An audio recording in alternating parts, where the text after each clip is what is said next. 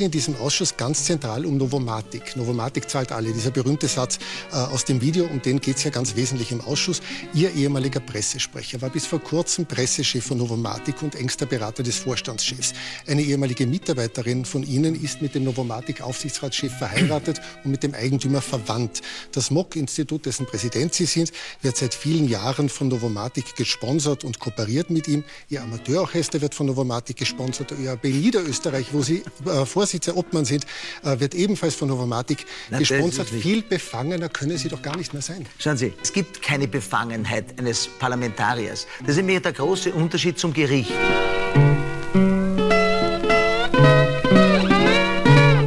Aber Sie haben schon viele Kontakte mit Novomatic, oder?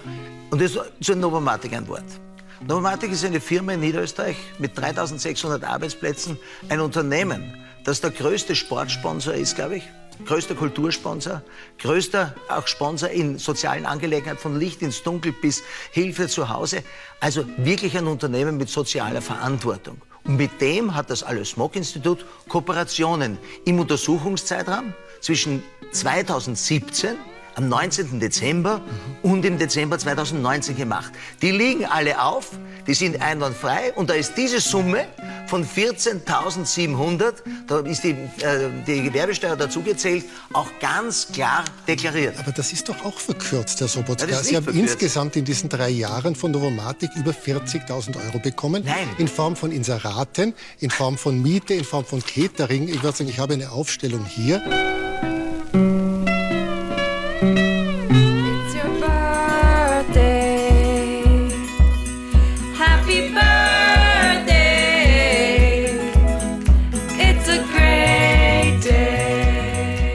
Herzlich willkommen und Servus zur 200. Episode des Podcasts von Brennpunkt Orange. Mein Name ist Danny und ich freue mich sehr, dass ich euch zur Podcast Geburtstagsparty begrüßen darf.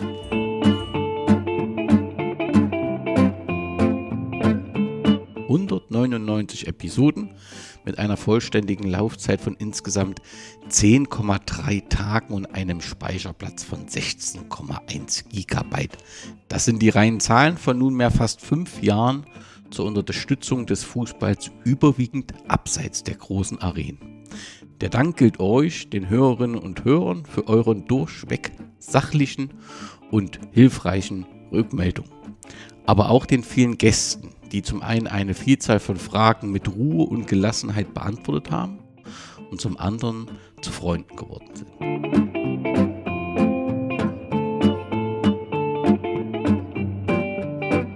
Besondere Grüße gehen an Carmen nach Berlin, an Lars nach Baden-Württemberg und an Nick, den Hörfehler in Saarland. Ein ganz besonderer Gruß geht nach Österreich zu den vielen durchweg im positiven Sinne Verrückten, die ihrem Traditionsverein treu geblieben sind und diesen völlig liegen unabhängig unterstützen. Der Fußball in der Alpenrepublik, der schreibt ganz wunderbare Geschichten und ich bin sehr dankbar, dass mir meine Gäste einigen von diesen Geschichten im Podcast erzählt werden. Besondere Grüße gehen natürlich an Harald und Hannes, die mit der Zwara-Konferenz etwas ganz Besonderes etabliert haben.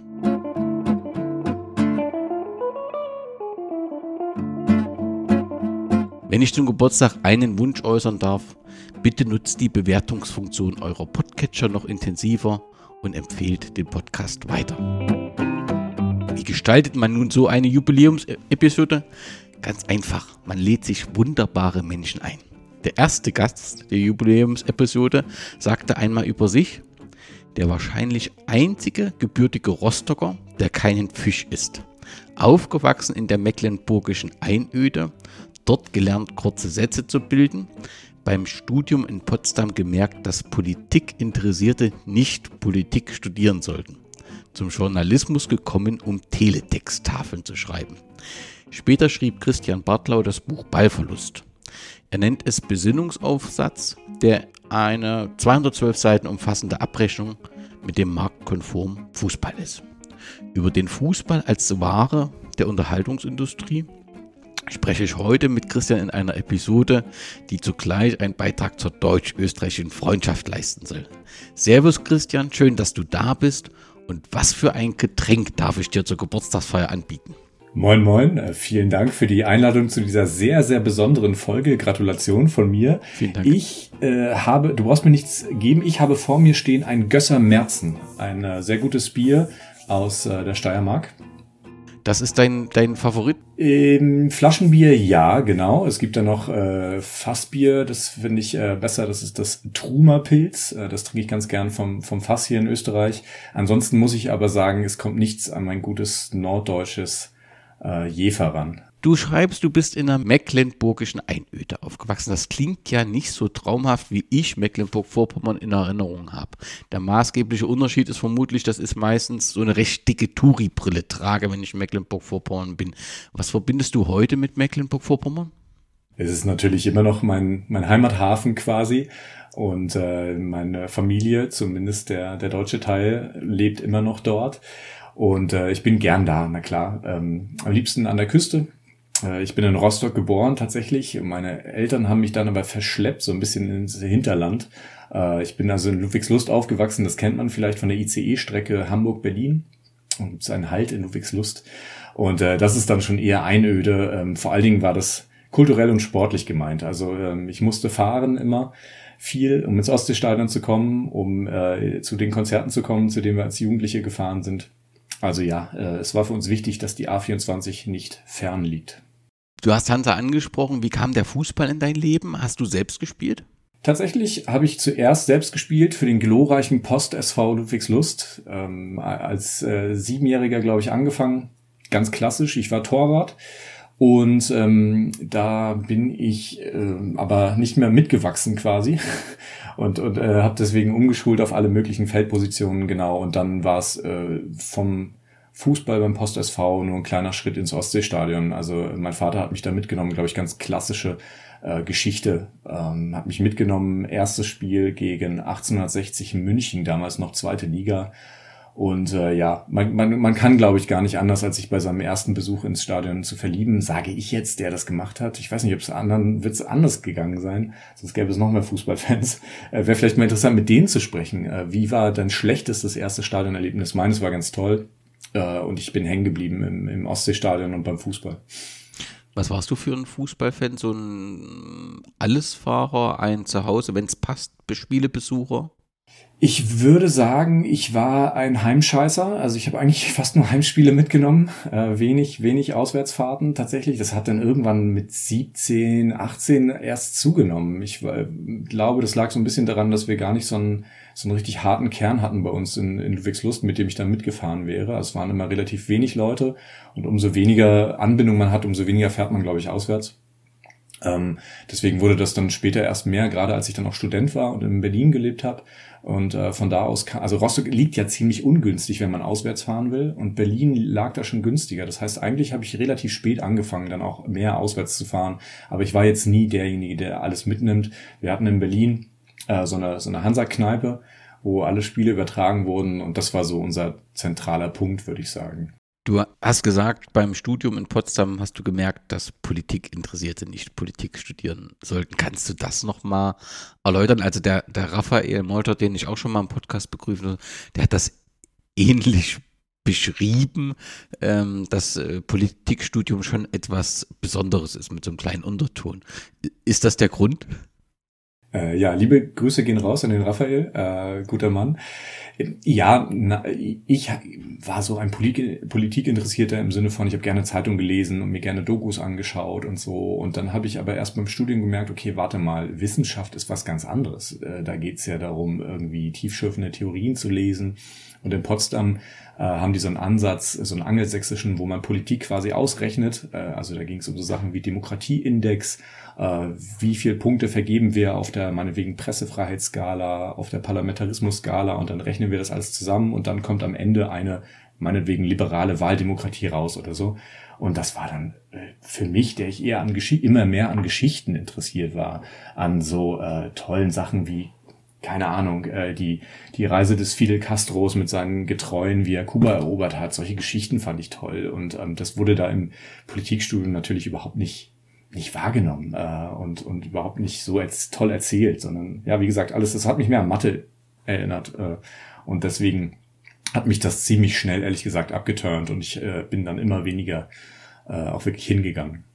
Wo wolltest du ursprünglich mal hin mit diesem Studium? Ach, wenn ich das so genau wüsste. Ähm, ich, äh, mir ging es so wie vielen, die etwas äh, desorientiert waren und dann erstmal irgendwas angefangen haben. Ich war ehrlicherweise, habe ich mich in Leipzig angemeldet für was ganz anderes. Ich wollte Journalismus studieren und war dann aber zu schlecht. Ich habe den NC nicht geschafft, den Numerus Clausus, also die Zulassung. Und äh, dann hat es mich eher zufällig nach Potsdam verschlagen, weil dort gab es keinen NC. Und äh, das war alles, also ehrlich gesagt, war das alles improvisiert. Und ich habe dann erst nach so drei, vier Semestern gemerkt, dass ich vielleicht mal erstmal Praktika machen sollte, um herauszufinden, was ich überhaupt mit meinem Leben so anstellen will und wofür ich überhaupt studiere. Und erst dann, so nach vier Semestern, habe ich gemerkt, ah, okay, ja, ist alles klar, jetzt weiß ich, warum ich es überhaupt mache. Für die Firma 1 und 1, die Internetseite, widmest du dich regelmäßig den Talkshows, die es da so gibt, Anne Will, Frank Blasberg und Co. Und damit auch den Debatten in, in Deutschland. Also ganz offensichtlich fasziniert dich ja Politik sehr. Bist du selbst auch ein politisch aktiver Mensch? Hast du auch Gedanken, neben deinem Beruf auch selbst in die Politik zu gehen und, ein verantwortliches Amt zu übernehmen? Interessant, dass du das fragst. Ähm, die Frage kriege ich häufiger äh, gestellt, auch von KollegInnen. Ähm, nee, das hat mich nie so richtig interessiert, weil ich immer eher ein Einzelgänger war, ehrlich gesagt. Ähm, also ich habe öfter mal ähm, schon, schon zu meinen Jugendzeiten ähm, war ich mal bei den Jusos, also bei, bei, den, bei der Jugendorganisation der SPD damals. Äh, ich habe überall mal reingeschnuppert, im Studium auch, bei Solid damals, der Linksjugend, äh, bei allen möglichen Sachen. Und ähm, ich war oft äh, schon auf Demonstrationen und, und ähm, äh, aber nie unter einem Banner quasi. Und irgendwie habe ich nie etwas gefunden, wo ich mich hundertprozentig mit äh, identifizieren konnte. Ich habe mich immer eher so als freies, freie, freier Radikaler quasi begriffen. Und ähm, das tut, glaube ich, einem Journalisten ganz gut, äh, nirgendwo äh, anzudocken. Auch wenn ich natürlich ähm, eine ganz klare Meinung und ein klares Weltbild habe. Das schon, aber halt kein Parteibuch und so fühle ich mich ehrlich gesagt ganz wohl das merkt man ja auch, dass du dich im Journalismus wohlfühlst anhand deiner Texte, die ich nur jedem empfehlen kann. Wir werden gleich auf deine Tätigkeit, wo du überall, wo das überall zu lesen ist. Aber du hast sagst, dass du dorthin gekommen bist, um Teletexttafeln äh, zu schreiben. Nun habe ich tatsächlich auch eine Faszination für den Teletext. Das hat aber etwas damit zu tun, dass ich ständig, ähm, ja, die, also diese Live-Ticker, wie sie heute gibt, die gab es eben in der Vor-Internet-Zeit nicht. Und da waren wir dankbar über den Teletext und wenn die, die, die rosa Zahlen sich entsprechend veränderten. Wie, wie, wie meinst du das, dass du zum Journalist über die Teletexttafeln gekommen bist? Ja, da wird es mir genauso gehen wie die, dir, diese Magie äh, der, ich glaube, es war Teletext Seite 222 in, in der ARD, äh, wenn, wenn sich dann wieder ein Ergebnis verändert hat. Das, das fand ich fantastisch, zumindest, zumal zu der Zeit, als, ähm, also ich habe immer NDR 2 die Bundesliga-Konferenz gehört und da war es in der ersten Halbzeit ja meistens so, dass irgendwie alle Jubeljahre mal in ein Stadion geschaltet wurde. Da hat man manchmal gar nicht mitbekommen, wenn da irgendwo ein Tor fiel, wenn man nicht genau hingehört hat. Und erst zur zweiten Halbzeit haben sie dann angefangen, intensiver in die Stadien zu schalten. Und da musste man natürlich einfach im Teletext ständig starren und warten, bis was passiert. Und da stand nicht mehr als irgendwie eins zu null durch irgendwen. Äh, ja, und das war, das war die magische Zeit. Das war auch die Zeit, wo ich äh, im Teletext ein, eigentlich alles gelesen habe. Also ich habe einfach von der 101 bis zu 499 genau. alles, alles gelesen. Das war äh, ganz, ein ganz normaler Tag. Ich kam von der Schule einfach, habe den Fernseher angeschmissen und Teletext gelesen. Ähm, das war mein Medium. Und ähm, deswegen war das Größte für mich, was ich dachte, was ich erreichen kann im Journalismus, eine Teletextseite schreiben. Und ich habe ja im Studium äh, bin ich, habe ich ja erwähnt, dass ich Praktika gemacht habe und ich habe mein, mein Praktikum bei ntv.de damals gemacht. Deswegen, weil da stand, wir produzieren auch den Teletext für NTV. Und da habe ich mir gedacht, geil, die machen den Teletext, das muss das Größte sein überhaupt. Und deswegen habe ich mich bei ntv.de beworben und bin äh, da auch genommen worden, ja. Und habe dann Teletext-Seiten geschrieben, auch im Sport übrigens. Die haben immer noch händisch, was eigentlich der absolute Wahnsinn ist, äh, händisch bis vor wenigen Jahren noch die Tabellen äh, geändert. So, das heißt, du hast dann irgendwie nach dem Bundesligaspieltag hast du da irgendwie zehn Minuten rumgefriemelt, bis du die neuen äh, Tordifferenzen und alles eingetragen hast. Äh, ja, irre eigentlich, äh, irre Aufwand, aber hat mir immer Spaß gemacht, ja. Es ist fantastisch zu hören, dass äh, noch jemand Teletext zu intensiv äh, kommuniziert hat. Es gab da regelmäßig Ärger, weil du natürlich sehr lange Besitz an der Fernbedienung hast, wenn du den Teletext durchlesen willst. Und andere Familienmitglieder dann natürlich auch irgendwann mal ein Fernsehbild sehen wollen am Fernsehen. Aber das kann ich gut nachvollziehen. Du hast gesagt, du warst bei N TV und warst dort ja auch Sportredakteur war. Wenn man das kombiniert, du bist begeistert vom Journalismus, politische Interessen, Fußball, äh, Background, war Sportjournalismus dein Ziel? das hat sich tatsächlich einfach interessenmäßig dann so ergeben. Also natürlich äh, habe ich immer auch als äh, studentische Hilfskraft erstmal äh, viel so generell am Newsdesk gemacht, einfach so äh, eierlegende Wollmilchsau. Aber irgendwann geht es ja um die Frage, worauf konzentrierst du dich? Und äh, ich habe mich für Politik interessiert, ich habe Politik studiert, ich habe auch Geschichte studiert, aber in Wahrheit, auch da wird es dir wahrscheinlich so gehen wie mir und vielen deiner HörerInnen auch, in Wahrheit kenne ich mich nirgendwo so gut aus wie im Fußball. Ähm, also weil, weil ich das schon studiert habe, seit ich sieben bin. Und ähm, ja, und deswegen war es ganz klar, dass ich das irgendwann so verbinde, dass ich äh, Sportjournalismus mache, aber ich wollte auch immer mehr als nur Berichterstattung machen über die Ergebnisse. Es hat mich auch schon immer irgendwie abseits des Spielfeldes hingezogen. Ähm, das hat angefangen mit, mit einem Buch von äh, Frank Willmann, Stadion Partisanen, wo es um, um die Hooligans in der, in der DDR ging. Und das hat mich wahnsinnig fasziniert, dieses Buch, weil ich gemerkt habe, schau, da, da verbindet sich irgendwie alles. Also die Faszination für diesen Fußball, für das, was auf den Rängen passiert und äh, für das, was äh, politisch dahinter abläuft, die Rahmenhandlung, die politische. Das, das fand ich so faszinierend, dass man das verbinden kann. Und ab da an äh, habe ich festgestellt, ich glaube, da war ich so Anfang 20, als ich das Buch gelesen habe, glaube ich, äh, dass das eine Richtung ist, die, die mir Spaß machen kann, ja. Nun wollen wir heute oder werden heute auch über das wunderbare Land Österreich reden und du hast Mecklenburg-Vorpommern gegen ein Leben in Niederösterreich getauscht. Wie kam es denn dazu? Äh, also eigentlich auch ganz klassisch. Ähm, die Deutschen sind ja die größte Migrantengruppe in Österreich. Äh, seit, also auch wenn das anders rüberkommt manchmal, ähm, aber tatsächlich ist es so, die Deutschen sind die größte Migrantengruppe und die kommen entweder um zu studieren, weil sie NC-Flüchtlinge sind, oder sie kommen um als Saisonkräfte in, äh, in Skiorten zu arbeiten, oder sie kommen der Liebe wegen. Und bei mir war es tatsächlich das Letztere. Also ich habe eine, eine Österreicherin kennengelernt und ähm, dann, äh, die wollte mal wieder in Österreich leben und ich hatte damals lange genug quasi in Berlin gelebt und das war irgendwie so ein bisschen auserzählt für mich. Und ich dachte mir, ja, warum nicht? Dann äh, dann, dann versuchen wir es doch mal da. Und dann sind wir irgendwie äh, im, auf dem Land hängen geblieben, äh, wie es manchmal so spielt. Eigentlich eher zufällig und das mag ich eigentlich ganz gerne, wenn es so zufällig wird. Äh, das mag ich übrigens im Fußball auch, wenn es äh, wenn es Zufälle gibt, wenn es ein anarchisches Element gibt. Und äh, das, dieses anarchische Element hat mich nach Niederösterreich geführt, ja. Leider gibt es die Zufälle immer weniger im Sport, aber da kommen wir sofort äh, ähm, auf dieses Thema fußballerisch, ich glaube 2015 war das, bist du zu dem Zeitpunkt auch fußballerisch in Österreich angekommen. Ich habe irgendwo, glaube ich, gelesen, dass du in der achten Liga gespielt hast, spielst. Ich habe gespielt, ja, tatsächlich ähm, extrem unerfolgreich. Ähm, ich, ich bin in einem Alter, wo man sehr verletzungsanfällig wird.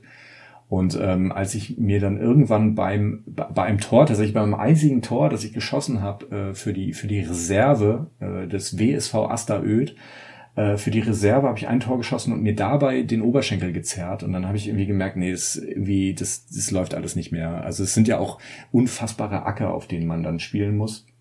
Und das tut meinen, meinen Knochen einfach nicht mehr gut. Und dann habe ich immer gesagt, ähm, tatsächlich äh, in der Corona-Zeit, weil ich auch ein bisschen zu kämpfen hatte äh, damit und lange nicht fit war, habe ich es dann einfach gelassen, weil es ist einfach, tut mir leid, also ich bin, bin 37 Jahre alt es ist kein Sport mehr für mich. Ich kann das nicht mehr. Es, ich bin zu alt. Ich fühle mich dafür nicht mehr fit genug. Ja. Karriere beendet. Aber du hast trotzdem ein Tour auf österreichischen Plätzen äh, erzählt. Das kann nicht jeder von sich äh, sagen. Gibt es sonst eine Verbindung zwischen Fußball und Österreich für dich oder ist das tatsächlich äh, dein Herz in, in Rostock äh, geblieben, zumindest bis 2018? Nein, ich habe ja ähm, quasi einen, einen Zweitverein, ähm, den ersten FC Köln, ähm, das kam daher, weil ich habe ja erwähnt, dass ich Torwart war und damals war äh, Nationaltorwart war Bodo Egner. Ich war dann ein großer Bodo Egner-Fan. Äh, ich, ich ahnte nichts von Bianca Egner ja. und, und, und Was da noch kommt. ähm, Und deswegen ist das mein Zweitverein gewesen. Und äh, der erste FC Köln hat ja eine reiche Historie an, an äh, tollen österreichischen Spielern. Also Toni Polster natürlich, äh, dann später auch an äh, Peter Stöger natürlich, sehr, sehr erfolgreich äh, als Trainer. Ähm, das verbindet mich schon. Und ich habe immer ähm, gute Freunde gehabt und, und Mitbewohner aus Österreich die äh, auch Fußballfans waren. Und dadurch habe ich einfach immer schon mit so einem halben Auge irgendwie immer auf, auf Österreich geblickt und das äh, die Entwicklung irgendwie nachvollzogen. Ich war auch zur EM 2008 damals äh, in Österreich. Äh, habe erfolglos versucht, äh, Tickets zu bekommen für äh, das Gruppenspiel damals Deutschland gegen Österreich, das äh, Deutschland 1 zu 0 gewonnen hat durch diesen Ballack-Freistoß. Ähm, genau, und äh, deswegen, ja, also das war irgendwie immer, immer so präsent. Deswegen fand ich das auch relativ nachvollziehbar am Ende, dass ich in Österreich gelandet bin, weil irgendwie war da so ein, so ein, so ein ganz loses Band war da schon immer, ja.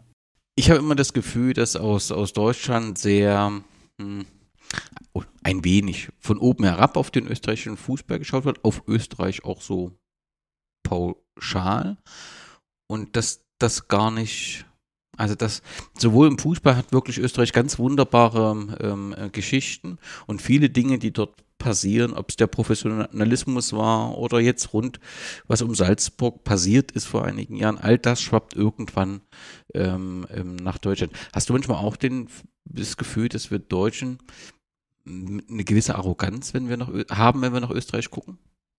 Hm.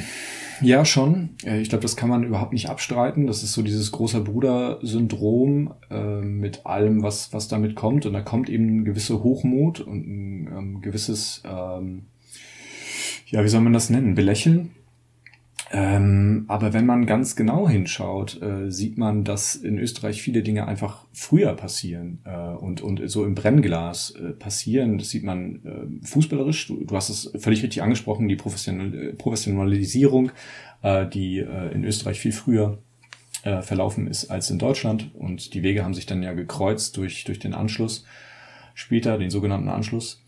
Und ähm, das geht in der Politik weiter mit dem Aufstieg der, der FPÖ, der quasi äh, einfach 20 Jahre vor der AfD das alles vorweggenommen hat.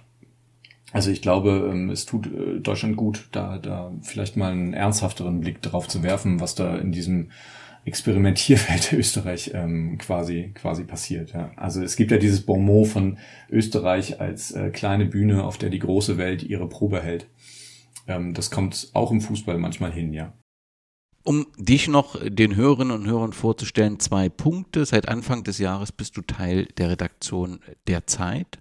Ähm, und wenn ich das richtig mitbekommen habe, in der Redaktion, wo unter anderem auch die wunderbare Simone Brunner äh, arbeitet, den, der ihr auf jeden Fall auf Twitter folgen solltet. Und du bist schwerpunktmäßig äh, verantwortlich, um über Österreich äh, dort zu berichten, korrekt?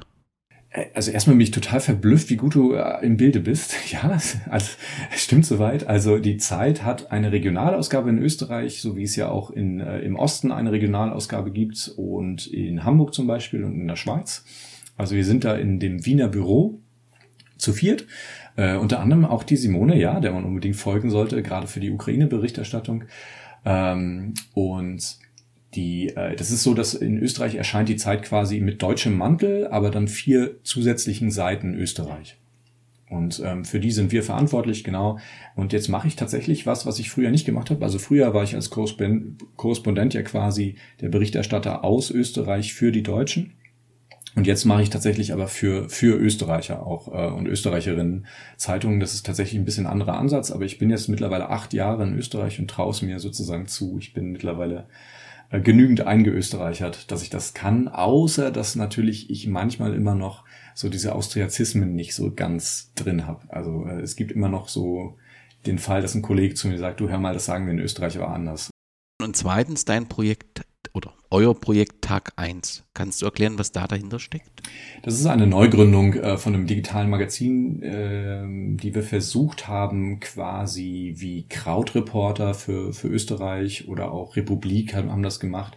Äh, es soll ein rein digitales Magazin sein, das sich nur aus Mitgliedern finanziert. Also es wird keine Werbung geben und äh, keinerlei irgendwie sonstigen Verquickungen, sondern ähm, wir sammeln Geld von unseren Mitgliedern ein und daraus ähm, finanzieren wir uns. Wir haben Crowdfunding gemacht im November, um sozusagen zu starten. Und das ist halbwegs erfolgreich verlaufen, so dass wir starten können.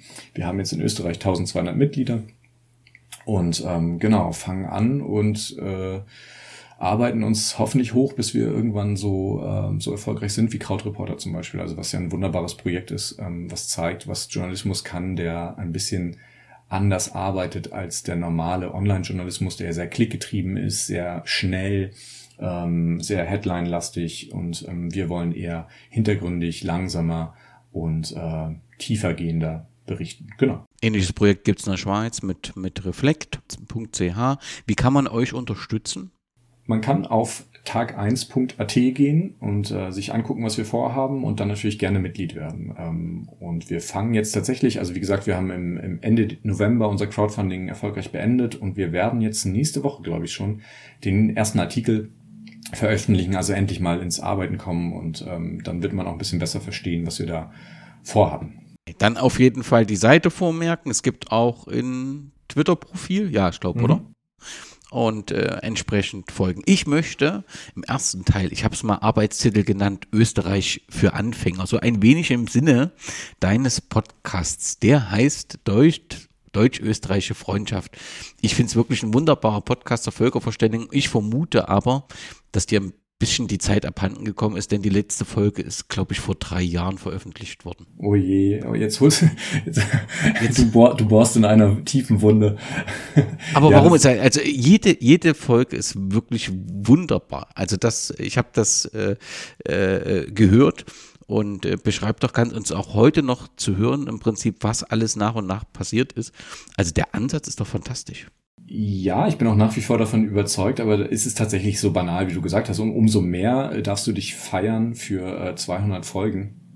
Äh, mir ist tatsächlich einfach irgendwann die Zeit abhanden gekommen äh, und mir ist Familie dazwischen gekommen. Also ähm, das klingt jetzt so negativ, überhaupt nicht, ist es überhaupt nicht. Ich liebe meine Kinder über alles, aber da geht natürlich einfach viel Zeit weg. Und ähm, man muss ja auch, gerade als ich damals noch selbstständig war, auch ein bisschen Geld verdienen nebenbei. Und das ähm, habe ich damals mit dem Podcast nicht. Und deswegen habe ich mich dann schweren Herzens entschlossen, das irgendwie äh, nicht mehr zu verfolgen, obwohl es mir so wahnsinnig viel Spaß gemacht hat. Ich mag Podcasts sehr gerne. Ähm, Finde das ein tolles Medium und äh, schade, dass ich das aufgeben musste, ja. Deswegen nutzen wir die Möglichkeit der Jubiläumsepisode und stellen den Hörerinnen und Hörern etwas Österreich vor. Vielleicht muss man zunächst, um Österreich zu verstehen, so ein wenig die Parteienlandschaft ähm, analysieren. Ich habe als Außenstehender so wahrgenommen, dass Österreich nach dem Zweiten Weltkrieg irgendwie komplett zweigeteilt war. Und zwar nicht regional, sondern, um es am Fußball festzumachen, jeder spricht so ein bisschen wir sind der rote Verein oder die anderen sind der rote Verein und dann gibt es dann eben noch einen schwarzen Verein. Also offensichtlich der rote Verein ist der, der der SPÖ, ähnlich der SPD in Deutschland sehr nahe ist und der schwarze Verein, der offensichtlich der ÖVP, ähnlich der CSU in Deutschland sehr nahe ist. Und diese Zweiteilung, wenn ich das richtig verstanden habe, gibt es fast komplett durch das ganze Leben. Ist das so zutreffend? Genau, das hast du äh, richtig so erfasst. Das ist so ein bisschen wie bei äh, Don Camillo und Pepone. Also es gibt es gibt tatsächlich die, äh, die sogenannte rote Reichshälfte und die schwarze Reichshälfte. Also die Roten wären die Sozialdemokraten, die SPÖ und die Schwarzen dann die ÖVP, also die Österreichische Volkspartei, die Konservativen. Kann man sich so ein bisschen vorstellen, eher wie die CSU, würde ich sagen, äh, weil ähm, sehr stark katholisch immer noch geprägt, ähm, sehr immer noch den Bauern verbunden äh, und eben der Großindustrie. Ähm, und die Sozialdemokraten, klar, bräuchte äh, Arbeiter und, und äh, Gewerkschaften, klar. Genau, und die haben sich das Land äh, Österreich mehr oder weniger untereinander aufgeteilt. Das war, das ging wirklich so weit, dass es teilweise klar war, okay, wenn äh, ein, wenn es einen SPÖ-Bürgermeister in einer Gemeinde gibt, dann muss der Schulleiter vor Ort auch ein SPÖ-Parteibuch haben. Da brauchst du als ÖVPler gar nicht dich bewerben überhaupt. Äh, das geht so weit, dass es ähm, einen Alpenverein gibt, der, der ÖVP-nah ist und einen, ich glaube, Naturfreunde heißen die, äh, die sind SPÖ-nah. Also das heißt, für denselben Zweck, nämlich in der Natur sein, in den Bergen sein, gibt es zwei verschiedene Vereine. Der eine ist rot dominiert, der andere schwarz dominiert. Es gibt einen ähm, Autofahrerclub, ähm, der sich hier ÖAMTC nennt. Ähm, das ist quasi zum, zum ADAC das Äquivalent. Der ist schwarz dominiert und die Roten haben äh, den Arbö. Das ist dasselbe. Die fahren halt nur mit roten Abschleppwegen rum. Ähm, also und das gibt's in wirklich äh, sehr vielen Lebensbereichen. Und das hat dieses Land ähm, geprägt.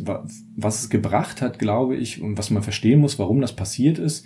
Es gab einen Bürgerkrieg hier in, äh, der sich ähm, gerade gestern, also wir nehmen auf am 13. Februar, am 12. Februar ähm, 1934 äh, begann der österreichische Bürgerkrieg und da haben tatsächlich eben Sozialdemokraten und äh, Konservative damals aufeinander geschossen. Also und ähm, da sind Menschen gestorben und das haben eigentlich die Parteien sich nach dem Zweiten Weltkrieg zu Herzen genommen, dass das nie wieder passieren soll.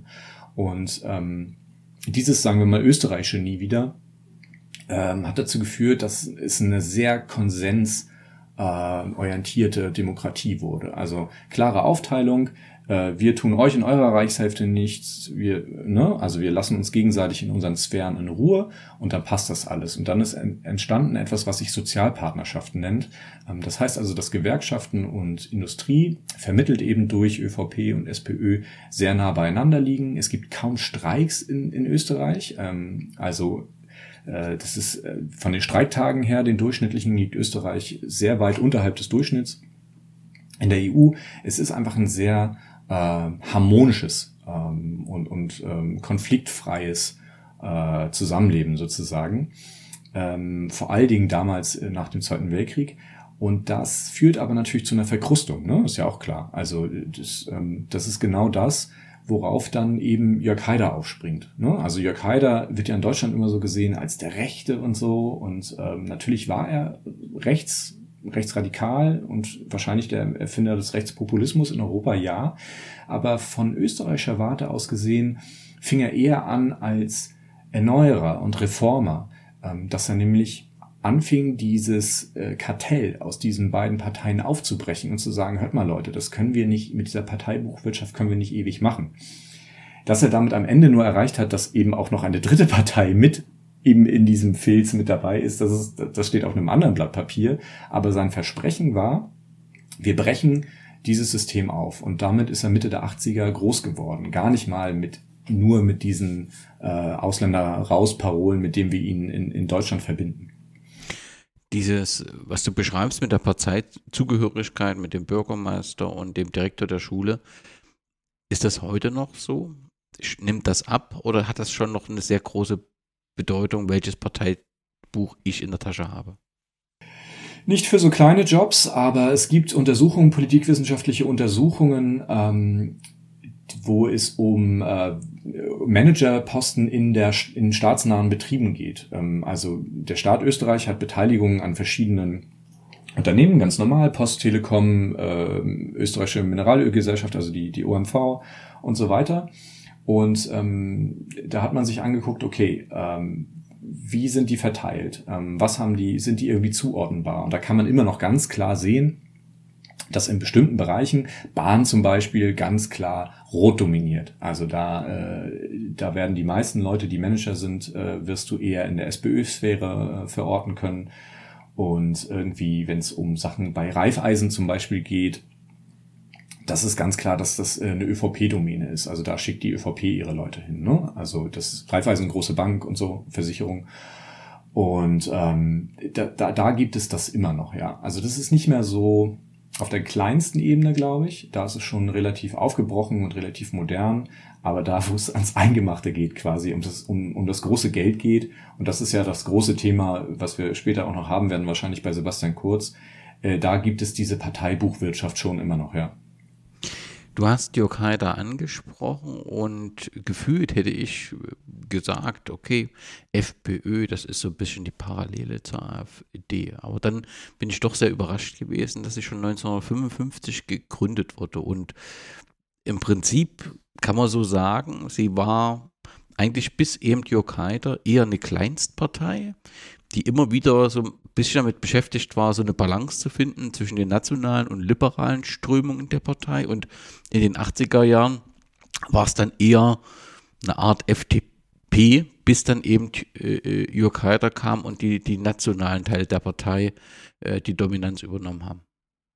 Genau, wobei ähm, ich glaube, das, was er zuerst gemacht hat, und ähm, das ist sozusagen der wichtige Zwischenschritt, ähm, ist die Partei als Anti-Establishment-Partei ähm, zu branden. Ähm, ich glaube, ähm, was du gesagt hast, ist total richtig, dass die Partei, das können wir uns heute gar nicht so richtig mehr vorstellen, aber gegründet von, von einem SS-Mann tatsächlich, einem ehemaligen, ähm, also sehr auf ähm, wirklich altrechte Nazi-Verbindungen setzend, dann eine Art Liberalisierung vollzogen hat. Dann, dann war die, äh, die Partei ja tatsächlich auch koalitionsfähig. Ähm, also tatsächlich saß die Partei in einer Koalition mit der SPÖ, also mit den Sozialdemokraten, und hatte starke liberale Teile, die dann aber von Haider aus der Partei gedrängt wurden. So und nochmal wichtig ist, dass Haider sagt, wir sind nicht das Establishment, wir sind eben nicht SPÖ und ÖVP, wir wollen irgendwie für die kleinen Leute, die nicht mehr repräsentiert werden, die nicht teilhaben dürfen an der Parteiwirtschaft da sein. Und erst dann kommt dieses ähm, sehr nationale Element, was wir, was wir heute mit der, mit der FPÖ verbinden. Äh, Haider war zum Beispiel kein Burschenschafter. Ähm, was, was wichtig ist heutzutage in der Partei, äh, sind die Burschenschafter schon ähm, sehr stark.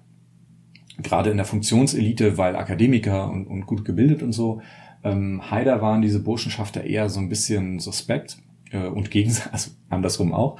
Ähm, und ähm, deswegen war dieses Element unter Haider noch nicht so stark. Aber was Haider natürlich ganz klar war, war ein gnadenloser Populist und er hat gemerkt, ähm, dass man mit äh, dem mit dem Hass auf Ausländer Stimmen machen kann. Und das hat er gemacht. Ich, ich meine Vermutung ist sogar, und ähm, das teilen einige andere gar nicht so sehr aus Überzeugung, sondern eher, weil er gesehen hat, dass es funktioniert. Aber er hat ja, oder nicht aber, also er hat ja auf jeden Fall die FPÖ aus einer Kleinstpartei zu einer Partei gemacht, die wahrgenommen wird, die überregional strahlt, also über Österreich und Jörg Haider wurde mindestens in ganz Europa ähm, gesprochen und daraus haben sich ja dann auch in Europa entsprechende Entwicklungen getan. Also was ist das Besondere aus deiner Sicht an Jörg Haider und was haben Schildläuse damit zu tun? Fangen wir mal mit den Schildläusen an. Ähm, Jörg Haider ähm, war, wie ich das angesprochen habe, ein gnadenloser Populist. Und ähm, diese Schildläuse ähm, hat er einfach erzählt, es sollen angeblich in, ich glaube, Erdbeerjoghurt äh, genau. drin gewesen sein. das ist natürlich, also das ist natürlich kom komplett abstrus, aber das war natürlich äh, Donald Trump äh, avant la lettre, ne? Also, also bevor es Donald Trump gab. Also er hat einfach ähm, verstanden, äh, Geschichten zu erzählen, die die Leute wütend gemacht haben auf, auf die, äh, in dem Fall auf die, auf die EU. Äh, Österreich ist ja übrigens erst, erst 1992 uh, oder 93, bitte nicht drauf festnageln, beigetreten. Ähm, aber es war schnell äh, ein Ziel der FPÖ und sie hat schnell verstanden, eben ähm, sich äh, da abzugrenzen. Und ich glaube, dass ähm, Jörg Haider jemand war, der einfach diese, diese Klaviatur so schamlos gespielt hat, wie, wie keiner vor ihm. Also der hatte keinen Genierer, wie man hier in, in Österreich sagt. Ähm, äh, der hat bestimmte Regeln einfach gebrochen. Ähm, man kann sich das ja nochmal angucken. Es gab eine legendäre Sendung, äh, Talk im Turm mit, mit dem Böhme hieß er damals äh, wo er sich da hinsetzt und alle eigentlich nicht fassen können, was der erzählt. Und für uns heute klingt das alles gar nicht so wahnsinnig radikal, was er erzählt. Aber für damals war er einfach ein Regelbrecher. Also man muss sich einfach nur mal angucken. Der Jörg Haider macht 1992 initiiert er ein Volksbegehren und nennt das Österreich zuerst, ne? Also wirklich Österreich zuerst, nicht äh, America First, sondern Österreich zuerst. Und ähm, seine Punkte, die er da aufführt, die er gerne hätte, das liest sich heute völlig harmlos, ehrlich gesagt, teilweise, weil das ist teilweise umgesetzt. So, sowas wie zum Beispiel äh, äh, migrantische Kinder in eigene Schulklassen stecken. Das haben wir in Österreich, in den sogenannten Deutschförderklassen. Äh, der erfordert da sowas wie militarisierten Grenzschutz. Auch, auch da sind wir heute, da zucken wir heute noch mit den Schultern. Ja, eh, haben wir eh. Europas vom Zaun umgeben, klar. Ähm, aber damals war das einfach äh, eine begnadete Provokation. Ähm, und ähm, dieses Spiel hat er eigentlich als erster gespielt in Europa. Und ich glaube, da ist er sozusagen, äh, es klingt jetzt sehr positiv, das möchte ich gar nicht so verstanden wissen, aber er ist ein Pionier, was das angeht, ja. Und damit ja letztendlich belegst du ja auch, wenn du sagst, äh, wir waren damals, ähm, hat das noch viele erschrocken, heute ist es tatsächlich umgesetzt, dass das mit dem befürchteten Rechtsruck keine Befürchtung ist, sondern dass das Realität ist. Also dass von dieser Seite die Politik nach rechts gerückt wird. Und das Interessante dabei ist, äh, dass es dafür nicht mal die FPÖ in der Regierung brauchte, um das umzusetzen. Und das ist, glaube ich, das Gefährliche und das, das was man aus Deutschland verstehen muss, ähm, dass äh, diese Art von kultureller Hegemonie äh, dazu führt, dass die Rechten nicht irgendwie nur in der Regierung entzaubert werden müssen oder so, sondern dass es dazu führt, dass eben auch andere Parteien dann diese Politik übernehmen. Und dann ist es egal, ob die Rechten in den Regierungsämtern sitzen oder nicht, es wird trotzdem umgesetzt.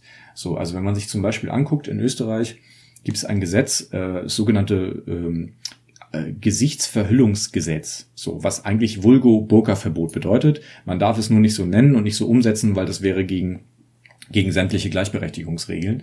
Und deswegen darf man eigentlich in Österreich, das Gesetz gibt es, äh, sein Gesicht nicht verhüllen. Also klingt heute ein bisschen doof wegen Pandemie und Masken und so, aber tatsächlich war es so. Ähm, und das wurde aber nicht umgesetzt, als die FPÖ in der Regierung war, sondern damals gab es noch eine große Koalition aus SPÖ und ÖVP und in quasi vorauseilendem Gehorsam äh, gegenüber einer Forderung der FPÖ haben die das dann umgesetzt. Und ähm, das ist das, äh, das wirklich Gefährliche, was man ähm, lernen kann, wenn man nach Österreich blickt.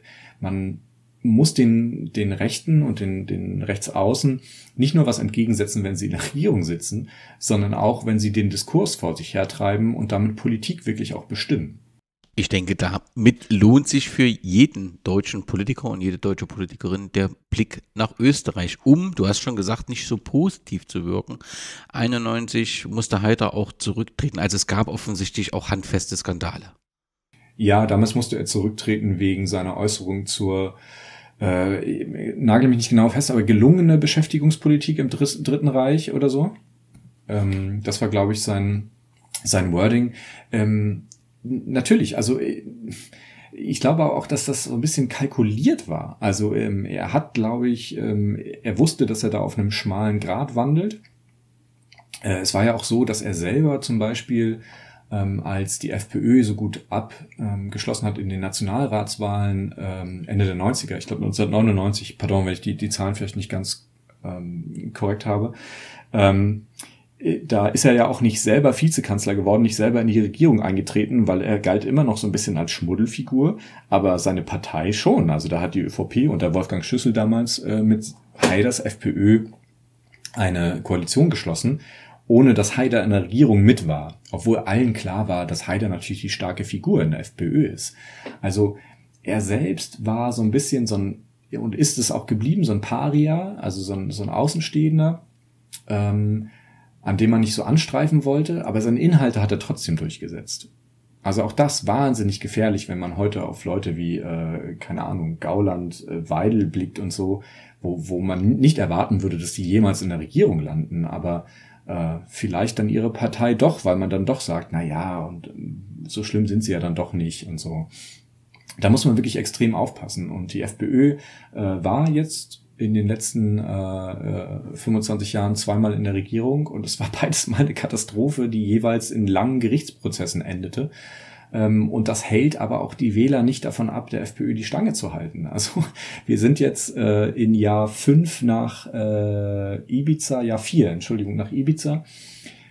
Und die FPÖ ist wieder am Höhenflug und, und wieder Nummer eins in den Umfragen. Also es ist wirklich äh, besorgniserregend, ja nehme an, wenn ich nach Kärnten reise, dass ich dort viele finde, die vom Jörg sprechen, der doch damals das alles so toll äh, gemacht hat. Kann man heute rückblickend ähm, objektiv äh, seine Arbeit bewerten? Also haben die Maßnahmen, die er einleiten wollte, eingeleitet hat, irgendwelche positiven Effekte auf die Wirtschaftskraft Kärntens gehabt oder ganz im Gegenteil? Und wie, wie kann man da seine Politik heute mit Blickpunkt heute bewerten?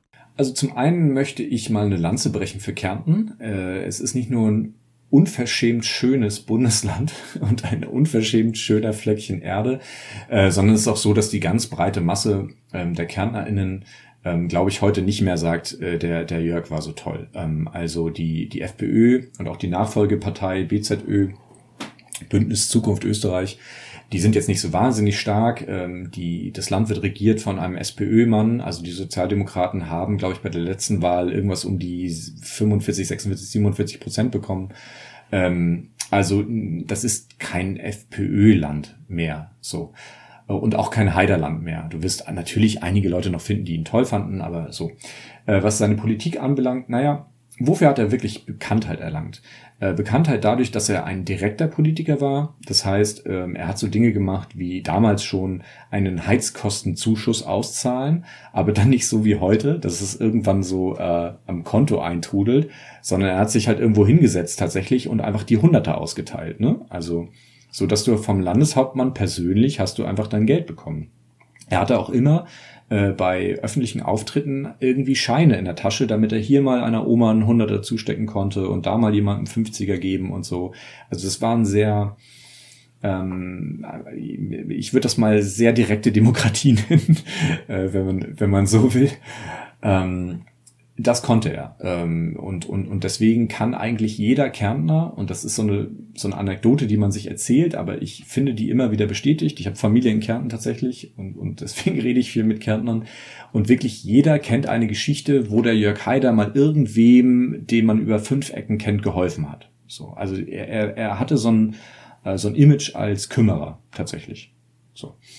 Und ähm, das, ähm, das verbindet man mit ihm. Aber was man, wenn man einen Schritt zurück macht, betrachten muss, ist, dass er äh, einfach Risiken eingegangen ist. Und da sind wir jetzt ähm, bei der Hypo Alpe Adria, ähm, dass er einem Größenwahn anheimgefallen ist, den man übrigens in Stadionform in Klagenfurt betrachten kann. Ich meine, da hat er für die M 2008 äh, ein völlig überdimensioniertes Stadion bauen lassen. Ich glaube 32.000 Plätze äh, die nie ausgefüllt werden, äh, wenn die Austria Klagenfurt das spielt. Äh, ich glaube, das letzte Mal, das ausverkauft war, war, als äh, Deutschland gegen Österreich gespielt hat in der Vorbereitung zur WM 2018. Äh, da hat Deutschland verloren. Man hätte ahnen können, was, was passiert in, in Russland bei der WM. Ähm, und, und da war es mal ausverkauft, aber sonst natürlich nie ausverkauft. Stadion äh, hoch problematisch für die Gemeinde, weil es natürlich äh, in, den, in den Betriebskosten war ein Wahnsinn ist. Und äh, das ist so das Erbe, das, das äh, Haider wirklich in Kärnten hinterlassen hat, nämlich Milliardengräber letztlich, nämlich, und da kommen wir zu Hypo Alba Adria, er wollte eine große, äh, finanzstarke Bank in Kärnten installieren und hat sich damit heillos übernommen, äh, hat Landesbürgschaften für sehr riskante äh, Expansionen vergeben und die Hypo Alpe Adria ist gnadenlos gecrashed, ähm, hat Milliardenloch hinterlassen, für das die Steuerzahler heute noch zahlen. Und ähm, das ist eigentlich das wahre Erbe von, von Jörg Haider, äh, nämlich Größenwahn, der den Steuerzahler und die Steuerzahlerin wahnsinnig viel Geld kostet. So wie du das beschreibst, ist das aber bei den Kärntnerinnen und Kärntnern wirklich angekommen und ähm, rückblickend ist da weniger Romantik, sondern diese Fakten, die, die werden schon großteils jetzt auch mit Jörg Haider in Verbindung gebracht. Ich glaube ja. Ehrlich gesagt glaube ich ja. Ähm, wie gesagt, also die, die Umfragen und die, und die Wahlergebnisse habe ich ja genannt. Ähm, die, die FPÖ und auch das BZÖ haben wenig zu sagen in, in, in Kärnten und es ist nicht so, dass es eine große Heiligenverehrung gäbe für die Jörg. Es gibt immer noch so eine ganz obskurante Gruppe von Jörg Haider-Verehrern, die äh, zum Beispiel an seinem Todestag jährlich äh, so ganz viele Kerzen an der Unfallstelle, also er ist ja tödlich mit, mit seinem Passat äh, in einer Kurve ver, äh, verunglückt und äh, also wenn man da hinfährt, so das sind ganz merkwürdige Typen, die dann immer noch da den ganzen Tag stehen und um ihren Jörg weinen, ja. Aber das ist eine verschwindend kleine Gruppe. Ich glaube, dass die meisten Kärntnerinnen besser noch als der Rest Österreichs, glaube ich, verstanden haben, ähm, dass Jörg Haider auch viele politische Fehler gemacht hat. Ähm, und und ähm, da bin ich, wie gesagt, da möchte ich eine Lanze brechen für, für Kärnten. Das ist auf jeden Fall angekommen und das ist auch wichtig, dass man das nicht so pauschal und oberflächlich bewertet, wie das vielleicht meine Fragestellung angedeutet hat. Ich nehme an, dass der Tod Jörg Heiders mit vielen Mythen und Geschichten äh, verwoben ist.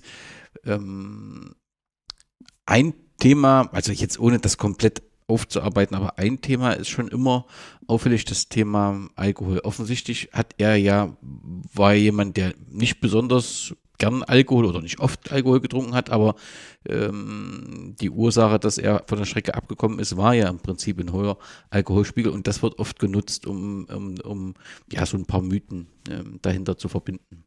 Genau, es war dann der Mossad, der ihm äh, irgendwie intravenös äh, Alkohol gespritzt hat und deswegen äh, der, der Blutalkoholwert. Ja, es gibt wahnsinnig viele ähm, Verschwörungserzählungen rund um den Tod von Jörg Haider. Ich glaube, ähm, das rührt aber vor allem daher, dass Jörg Haider äh, offensichtlich in Wahrheit nicht das war, was er behauptet hat von sich. Also da, ich, ich tue mich da mal jetzt ein bisschen schwer, da ähm, offen drüber zu reden, weil ich finde, dass die, die Person in der Politik ein bisschen überbewertet wird und ich mag das nicht so, wenn es so ins persönlich, privat, gossipmäßige abrutscht. Aber ähm, dass Jörg Haider seine letzten Stunden in einer Bar verbracht hat, die äh, man landläufig als, als Schwulenbar bezeichnen würde oder als homosexuellen Bar, wie auch immer, ist, ist klar und, und bekannt und, und verbirgt. Und ähm, dass es nicht das erste Mal war, dass er in einem solchen Etablissement absteigt, ist, ist auch verbirgt. Ähm, ich, damit ist überhaupt keine moralische Wertung. Jeder kann da machen und tun, was er möchte. Was ich nur sagen will, ist, Jörg Haiders äh, Bild äh, in der Öffentlichkeit entsprach nicht dem, was er real war und, und, und was er real eigentlich getan hat. Und, und, und ähm, ja, das, das erklärt, glaube ich, sehr viel dieser Mythen, die dann, die dann entstanden sind.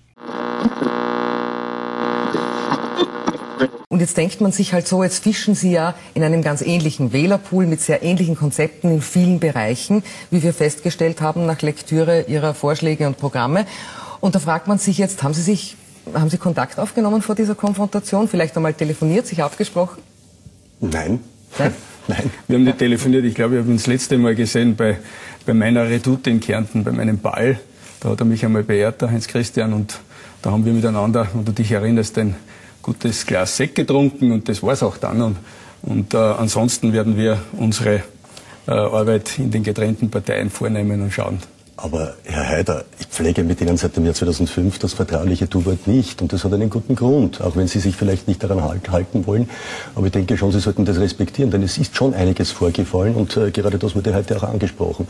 Wenn jemand so wie Sie, der in der FPÖ eine große Verantwortung einmal hatte und durchwegs auch einmal einen sehr, sehr guten Weg gegangen ist, und ich sage, ich war auch einer von vielen Österreichern, der einmal begeistert von Ihnen war und dann schwer enttäuscht worden ist von Ihnen, so wie viele Österreicher, weil sie diese Partei, die Freiheitliche Partei, aber auch die Österreicher verraten und verkauft haben. Und ich sage das ganz bewusst, weil sie lieber äh, Vorteile, persönliche Vorteile in einer Regierungsbeteiligung gesehen haben, wo sie Inhalte, Grundwerte der Freiheitlichen Partei nicht mehr vertreten haben.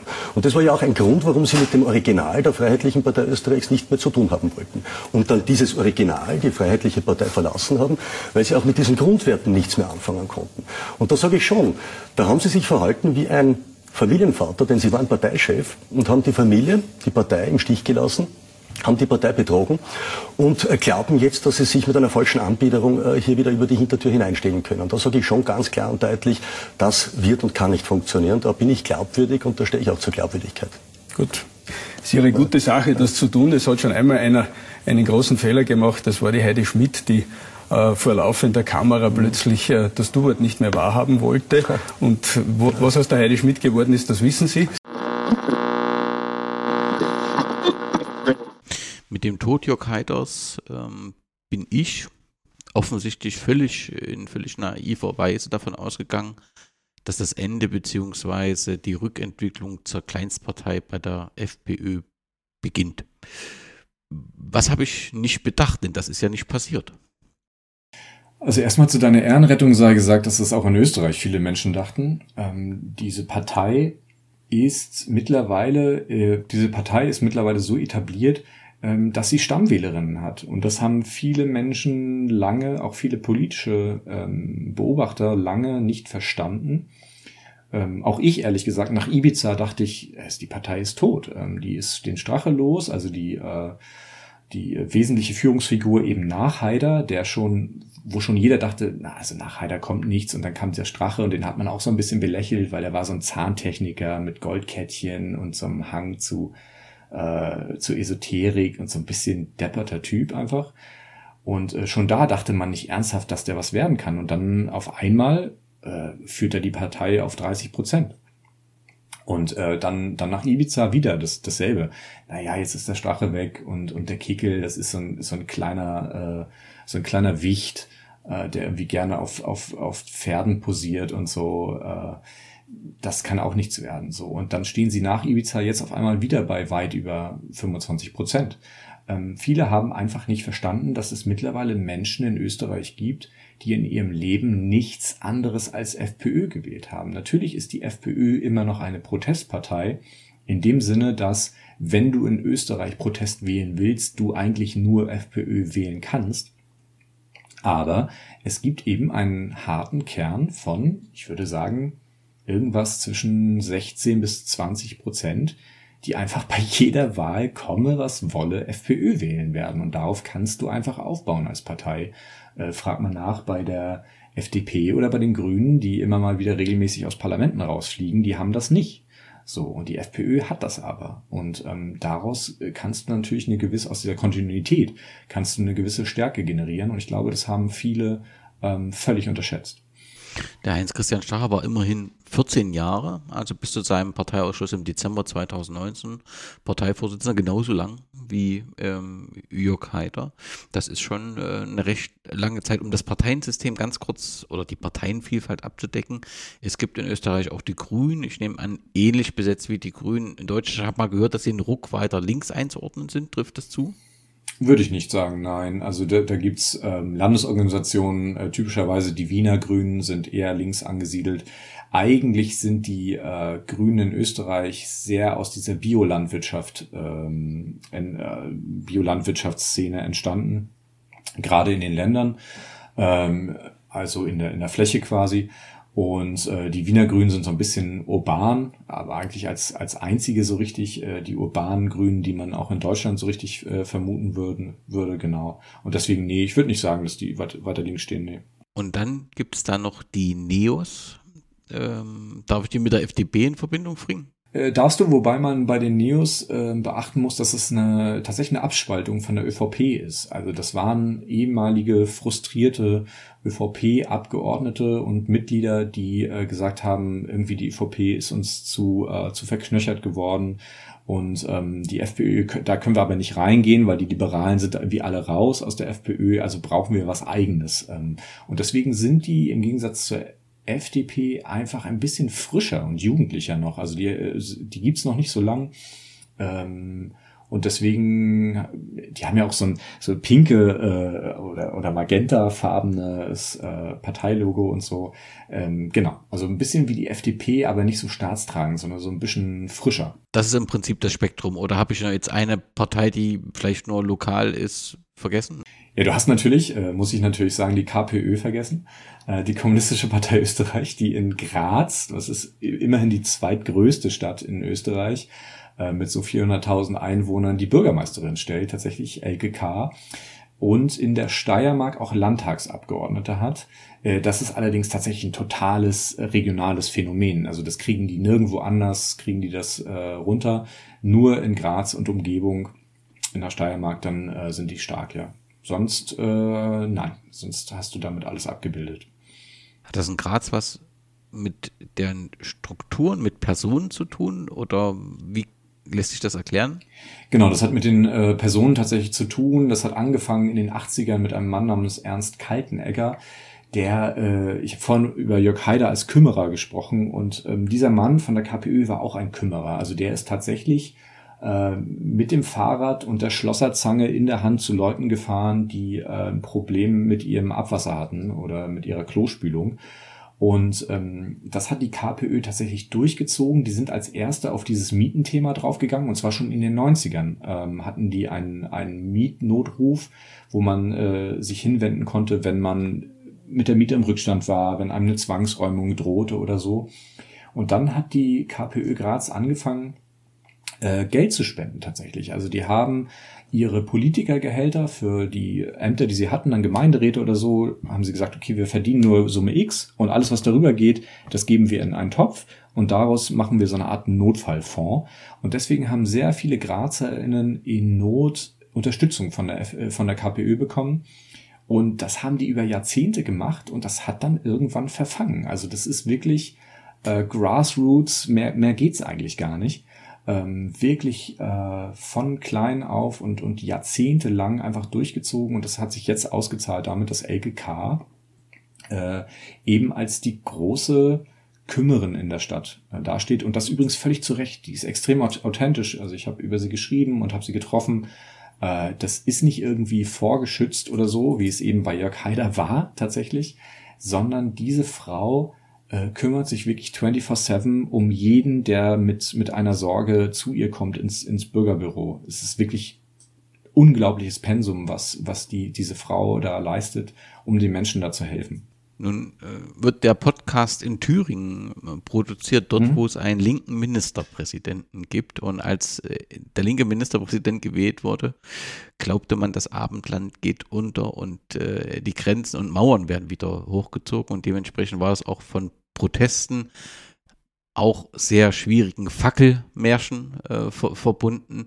Wie ist das in, in, in Graz? Gibt es da eine Aufregung oder ähm, ist das durch die, wie du beschreibst, durch die Kümmerin, wird das respektiert? Also der Aufschrei war außerhalb von Graz größer äh, als, als, als wirklich in der Region, weil man kannte die KPÖ einfach jahrelang und man wusste, ähm, das sind keine, äh, keine Berufsrevolutionäre, sondern das sind ganz pragmatische Leute, die da ihre Arbeit tun. Also in dem Sinne kann man Bodo Ramelow fast ähm, vergleichen mit LKK, weil er ja auch ein sehr pragmatischer äh, Vertreter seiner Partei ist, der mit der Ideologie nicht hausieren geht. Ähm, das macht LKK auch nicht. Ähm, deswegen ja, in der Hauptstadtpresse, klar, da war irgendwie die Aufregung groß und der Hang zu so äh, Wortspielen wie Leningrads und so, die, die, die, das war groß und die haben dann alle ihre Reporterinnen dahin geschickt und, und oh, bricht jetzt der Kommunismus aus und die sind alle zurückgekommen und haben geschrieben, nee, wie denn auch? Also ich meine, also der, der Kommunismus hat schon in einem Land nicht, nicht geklappt. Also wie das in einer Stadt funktionieren soll, kann mir eh keiner erklären. Aber die, die Angst ist, glaube ich, in der, in der bürgerlichen Presse ein bisschen rumgegangen, aber die sind auch sehr schnell beruhigt gewesen, weil natürlich äh, kann man auf der, auf der kleinen Ebene zwar sehr viel bewirken, aber keinen Kommunismus einführen. Und deswegen äh, war das dann alles sehr schnell gegessen, die Aufregung. Es gab einen Zeitpunkt, und den hast du schon mehrfach angesprochen, wo der Fokus von Deutschland sehr intensiv auf Österreich war. Das war die Veröffentlichung eines I Videos, was letztendlich als Ibiza-Affäre benannt wird, wo eine ganze Menge dahinter herkommt. Stand heute, was ist jetzt über diese Veröffentlichung des Videos, wo das herkommt, was ist heute ähm, bekannt. Das sind doch offensichtlich gar nicht so große politische Verstrickungen gewesen, sondern einfach eher, kann, darf ich das so platt, eher eine Gangstergeschichte, oder? Ja, so banal wie es dann manchmal ist. Ich glaube, am Ende ging es tatsächlich um Geld. Also ähm, es gibt eben diese Figur des Detektivs, Julian Hessenthaler heißt der Mann, äh, der im Moment in, in Haft sitzt tatsächlich wegen einer anderen Sache, nämlich wegen Drogenhandels. Äh, und äh, es sieht so aus, als ob er zusammen mit einem Anwalt äh, diese Falle also gestellt hat, dem Heinz-Christian Strache. Und das Motiv ist so ein bisschen unklar. Julian Hessenthaler selber sagt, äh, das seien irgendwie so zivilgesellschaftliche Motive. Also er macht sich da so ein bisschen zusammen äh, zu so einem Aktivisten gegen den Rechtsruck in Österreich und in Europa. Äh, ich bin da extrem skeptisch, ähm, weil ähm, ich nicht genau weiß, was er damit dann so richtig bezwecken wollte. Ähm, aber meine Vermutung, weil sie ja mit dem Video auch rangegangen sind, offensichtlich an Leute im, äh, in der Wiener Szene und versucht haben, das Video zu verkaufen, ist eher, dass die Geld wollten. Ähm, so, so banal wie es klingt.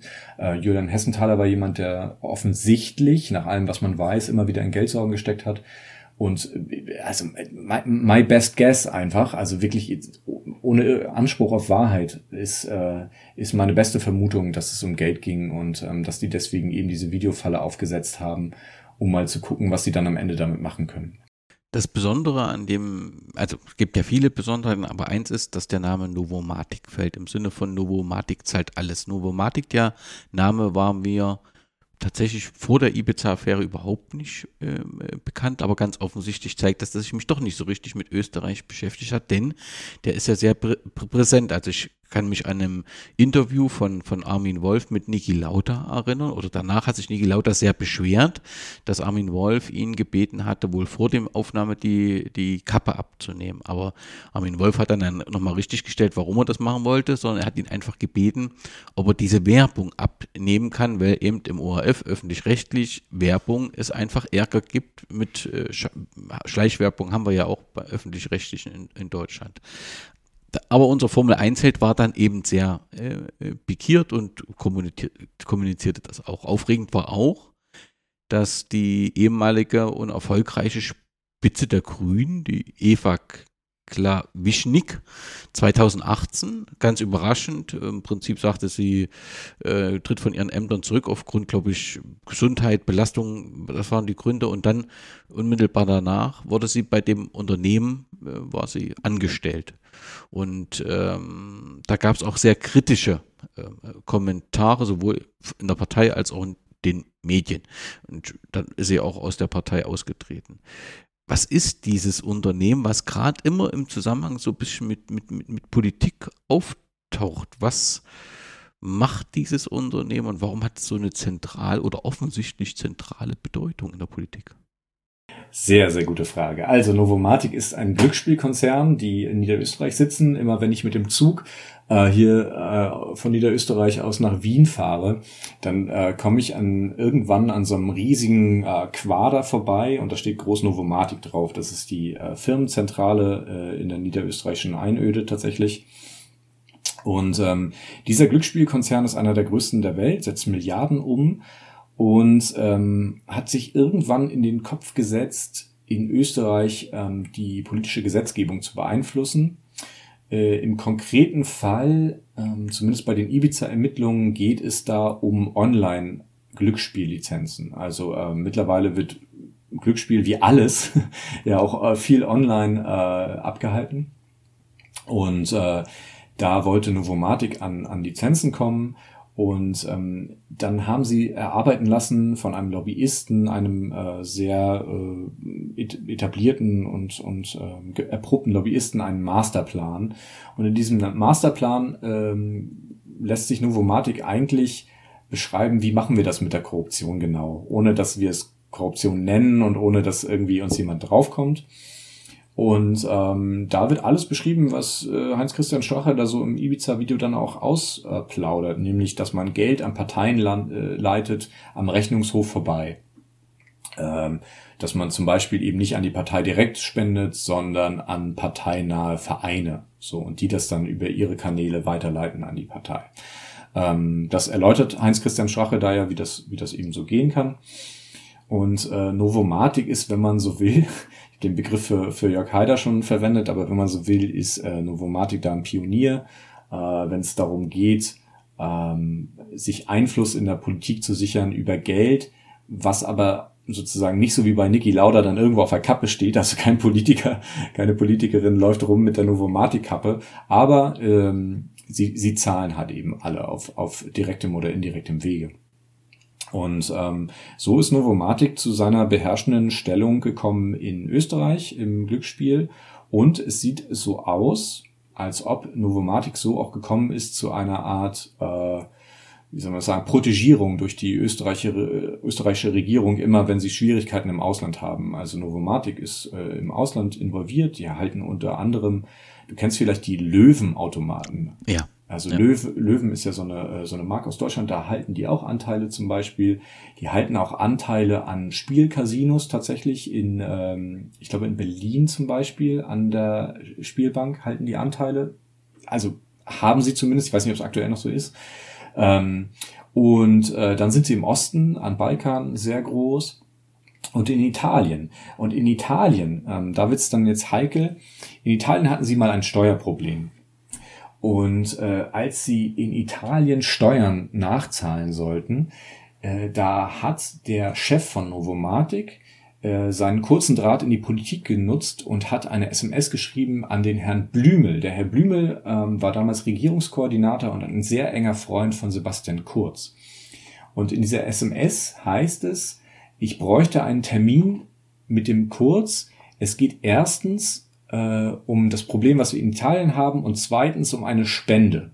So. Und da denkt jetzt natürlich die Staatsanwaltschaft, wartet mal, äh, also der will einen Termin, will mit dem Kurz sprechen, der Novomatic-Chef, und sagt, sie haben einerseits ein Problem in Italien, bei dem die ÖVP offensichtlich helfen soll, und einer Spende. Na, dann hängt das wohl zusammen. Und das ist die große Vermutung, nämlich, dass Novomatic äh, sich nicht nur erkaufen wollte günstige Gesetzgebung in Österreich, sondern eben auch äh, sich Interventionen, Hilfe, diplomatische Hilfe einfach erkauft hat eben durch Spenden.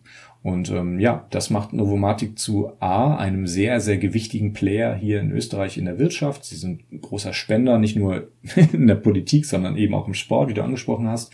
Und B, sind sie jetzt strafrechtlich extrem äh, interessant, weil ähm, da einige Handys einkassiert wurden von Novomatic äh, die sehr gute Verbindungen in die Politik hatten und da interessieren sich die Staatsanwälte extrem für. Herr Finanzminister, wir haben viele Themen vor uns. Am 12. Juli 2017 um 7.34 Uhr morgens schreibt Ihnen Harald Neumann, der CEO von Novomatic, eine SMS, hätte eine Bitte, bräuchte einen Termin bei Kurz, erstens wegen Spende.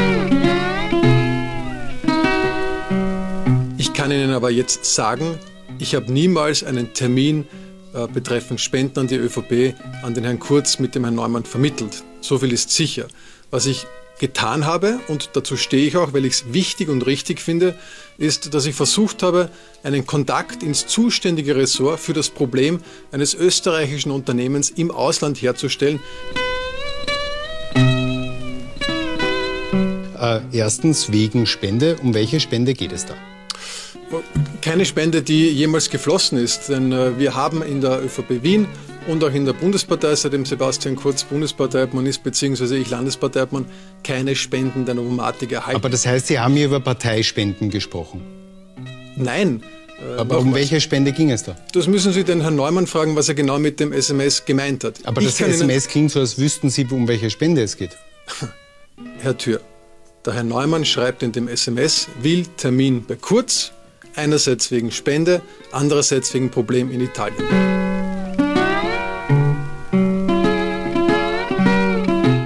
Wir wissen mittlerweile, dass die Novomatic 2017 intern immer wieder darüber gesprochen hat, ob man an Parteien an mehrere spenden soll oder nicht.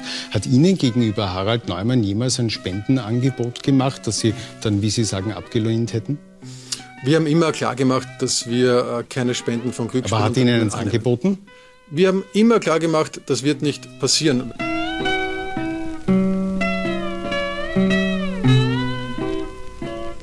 Ich hätte noch eine generelle Frage zum Schluss. Die Novomatic ist politisch sehr, sehr gut vernetzt, wie wir jetzt auch heute wieder wissen. Setzt dieses Netzwerk auch ein. Das FPÖ-nahe Institut für Sicherheitspolitik hat 200.000 Euro gekriegt. Alfred Gusenbauer soll tätig geworden sein. Eva Klawischnik war sogar Angestellte. Heinz-Christian Strache hat auf Ibiza gesagt, Novomatic zahlt alle. Hat er recht? Also ich kann für meinen Bereich sagen, für die ÖVP Wien, für die Bundespartei, dass wir keine Spenden von der Novomatic erhalten haben.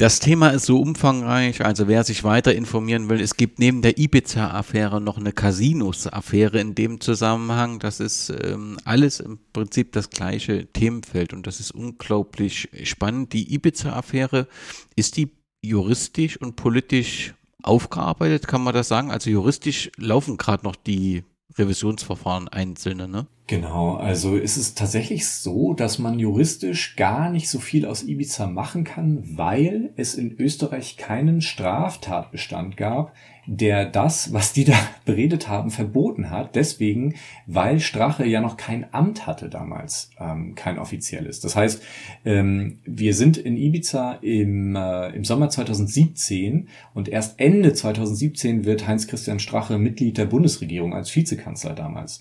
Ähm, und es gibt sozusagen, gab es bis jetzt, das wird jetzt geändert erst im Zuge von, von Ibiza, äh, wird das tatsächlich behoben, aber es war einfach eine Gesetzeslücke, dass äh, der Mandatskauf, also das ist sozusagen der, der strafrechtliche Tatbestand, äh, war in Österreich lange eben keiner, wenn das Mandat noch nicht angetreten war. Ja, das ist, das ist, das ist eigentlich Wahnsinn, aber also letztlich ist das juristisch gesehen, was der Strache da äh, gesagt hat, alles äh, gar nicht so relevant. Und das ist schon ziemlich heftig. Du hast Sebastian Kurz angesprochen. Ich habe die weltbeste und wunderbarste Nachbarin. Die ist sehr konservativ und ich kann mich erinnern, ich glaube vor drei, vier Jahren war Sebastian Kurz, äh, war glaube ich Landtagswahl oder war auf jeden Fall hier in der Messe und hat dort vor zahlreichen Anhängern der christlich-demokratischen Union äh, eine Rede gehalten und die war völlig begeistert und, und weg. Und dieser sympathisch adrette Sebastian Kurz, das ist ein Macher und so jemand bräuchten wir auch in Deutschland, sagte sie in der Zeit, wo Angela Merkel äh, Kanzlerin äh, war. Wer ist denn dieser sympathisch und adrette Ex-Bundeskanzler? Ja, fangen wir mal an, was er damals war. Ich glaube, ich weiß jetzt nicht genau, von welcher Zeit du redest, aber ich nehme an, es war einfach eine Zeit, wo er noch nicht so skandalbehaftet war. Genau, Hochzeit, alles war gut, alles wurde, äh, war türkis, äh, wunderbar. Ja, da war er natürlich äh, der junge, aufstrebende Stern am Himmel der europäischen Konservativen. Ähm, deswegen, weil er A, ja, adrett war. Ich glaube, so einfach ist leider Politik manchmal. Also es gibt, es gibt Zahlen, äh, die stärkste Alterskohorte bei ihm, also aus, aus Wählerinnen-Sicht, äh, waren die Frauen über 60 so. Das war so seine stärkste Wählerschaft, einfach weil er so ein, so ein wirklich so ein, so ein Schwiegermama-Liebling war. Ne? Keine, keine Ecken, keine Kanten, ganz ein, ein, ein Feschak, wie, wie man hier in Österreich sagt, also ein, ein nett anzusehender Mann. Ähm, und der immer freundlich gelächelt hat. So. Ähm, und zum Zweiten war er jemand, der äh, den Nimbus hatte, die Rechten zu besiegen. Also die Volksparteien hat, haben ja seit ja seit wann eigentlich? Seit, spätestens seit dem Aufstieg von von Berlusconi würde ich sagen in Europa ähm, das Problem, dass sie sich mit mit der Konkurrenz von rechts rumschlagen müssen. Und Sebastian Kurz hatte scheinbar einen Weg gefunden, wie die Volksparteien diese Herausforderung äh, meistern können. Und zwar war sein Weg, ähm, wir kopieren das einfach alles, was die programmatisch machen und verpacken das eben Schwiegermama tauglich. Also äh, inhaltlich und das kann man tatsächlich, also das gibt es schwarz auf weiß, äh, gibt es in seinem, äh, in, in einem Strategiepapier aus seiner Mitte, ähm, das mal geleakt wurde, gibt es die Formulierung, FPÖ-Themen, aber mit Zukunftsfokus. Also er wollte tatsächlich FPÖ-Themen spielen und das ist natürlich hauptsächlich Migration, Asyl und so weiter, äh, Law and Order. Äh, und dann mit Zukunftsfokus. Ähm, und was er also gemacht hat, ist eben das Programm der FPÖ kopieren, so ein bisschen es adaptieren im Sinne von, er hat dann auch sehr, ähm, auch das eigentlich wieder sehr heider, wenn man so will, äh, abgespielt auf dieses, ja, wir sind so verkrustet, es gab jetzt jahrelang eine große Koalition, wir kommen einfach nicht voran und wir brauchen, äh, das war sein Slogan, Zeit für Neues. So, das war total unbestimmt, aber in Österreich nach wirklich sehr, sehr langen Jahren der großen Koalition äh, war dieses Zeit für Neues irgendwie äh, sympathisch und, und ähm, attraktiv für viele Menschen. So, und er hat dasselbe gesagt wie Strache, aber nur irgendwie netter. So, und hat dabei nicht so, äh, nicht so verhärmt ausgesehen und einfach nicht so nach so einem Rechtsradikalen wie, wie Strache. Und äh, das hat schon gereicht. Und deswegen war er damals die große Hoffnung. Und ähm, das auch ehrlicherweise völlig zu Recht und verständlich. Ähm, also wenn man sich die, die missliche Lage der konservativen Parteien so vor Augen führt, ähm, kann ich verstehen, warum die nach Österreich geschaut haben und gesehen haben, bist du deppert. Da ist jemand, der hat's echt, der hat's echt drauf und an dem können wir uns orientieren. Und es sind ja tatsächlich viele Deutsche. Ich erinnere mich, dass ich neben Jens Spahn stand, als äh, der erste große Wahlerfolg gefeiert wurde. Damals in Wien im Kursalon Hübner hat die ÖVP den ersten äh, Partei, äh, den ersten Wahlsieg von Sebastian Kurz gefeiert 2017. Ähm, und danach hat er ja dann die äh, die Koalition mit der FPÖ geschlossen und da stand Jens Spahn äh, und und hat irgendwie gesagt, dass, dass der Sebastian Kurz ja sein guter Freund ist und so und äh, äh, dass man auf den blicken kann und dass er ein Vorbild ist. Und hatte sicherlich die Hoffnung, dass ähnlich in Deutschland zu machen. Das kam aber alles ganz anders, aber mit Zeit für Neues verbindet sich dann auch der Slogan die neue Volkspartei und offensichtlich auch die neue Farbe Türkis, einfach um zu signalisieren, wir machen alles neu, frischer.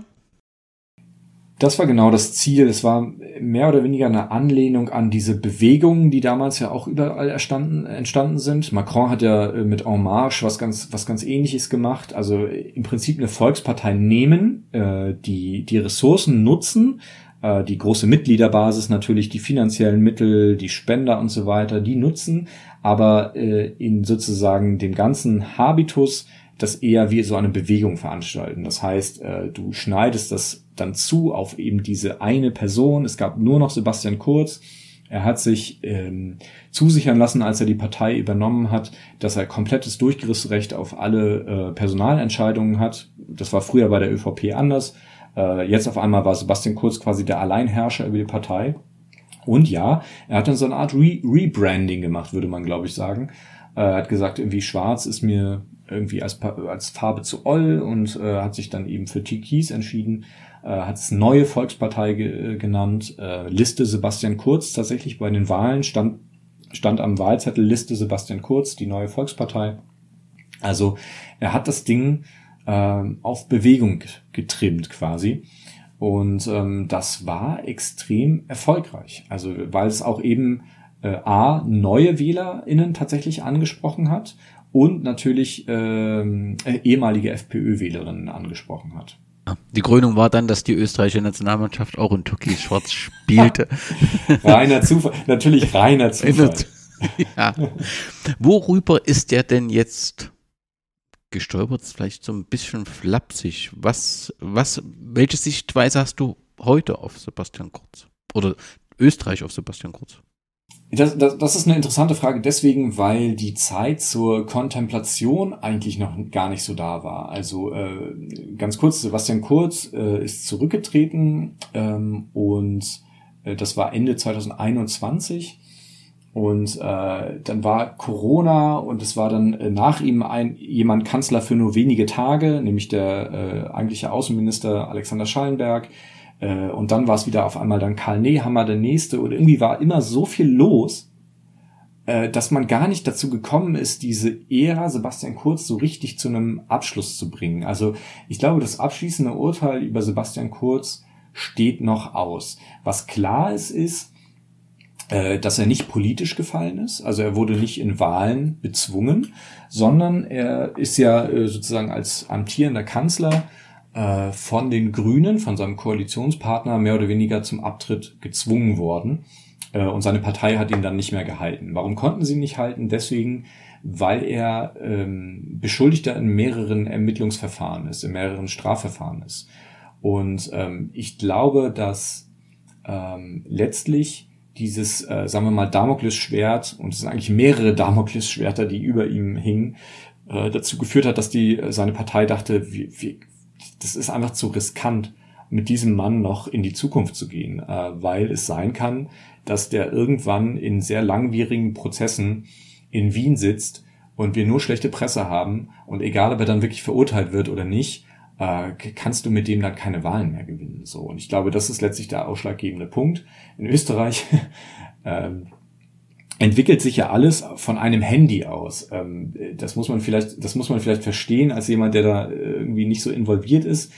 Es gibt da eine Art goldenen Schlüssel zu allen äh, Abgründen in der österreichischen Politik und das ist das Handy von einem Mann namens Thomas Schmid und Thomas Schmid war ein enger Wegbegleiter von ähm, von Sebastian Kurz. Thomas Schmid hat sich selber mal als Prätorianer äh, bezeichnet, also als Leibgarde quasi. Und äh, der Mann ist hoher Beamter gewesen und damit gar nicht so präsent in der Öffentlichkeit, aber eben immer sehr nah dran an Sebastian Kurz und dem Inner Circle. Und ähm, Sebastian Kurz hat diesen Thomas Schmid äh, gehievt an die äh, Spitze der Beteiligungsgesellschaft. Also ich habe es vorhin erzählt, Österreich beteiligt sich an Post, Telekom, dies, das. Und da gibt es ein, äh, eine Übergesellschaft und äh, in dem war Thomas Schmid eben der Chef. So, und jetzt Äh, und jetzt kassieren also Ermittler in einem dieser vielen, vielen Ermittlungsstränge nach Ibiza, kassieren dessen Handy ein.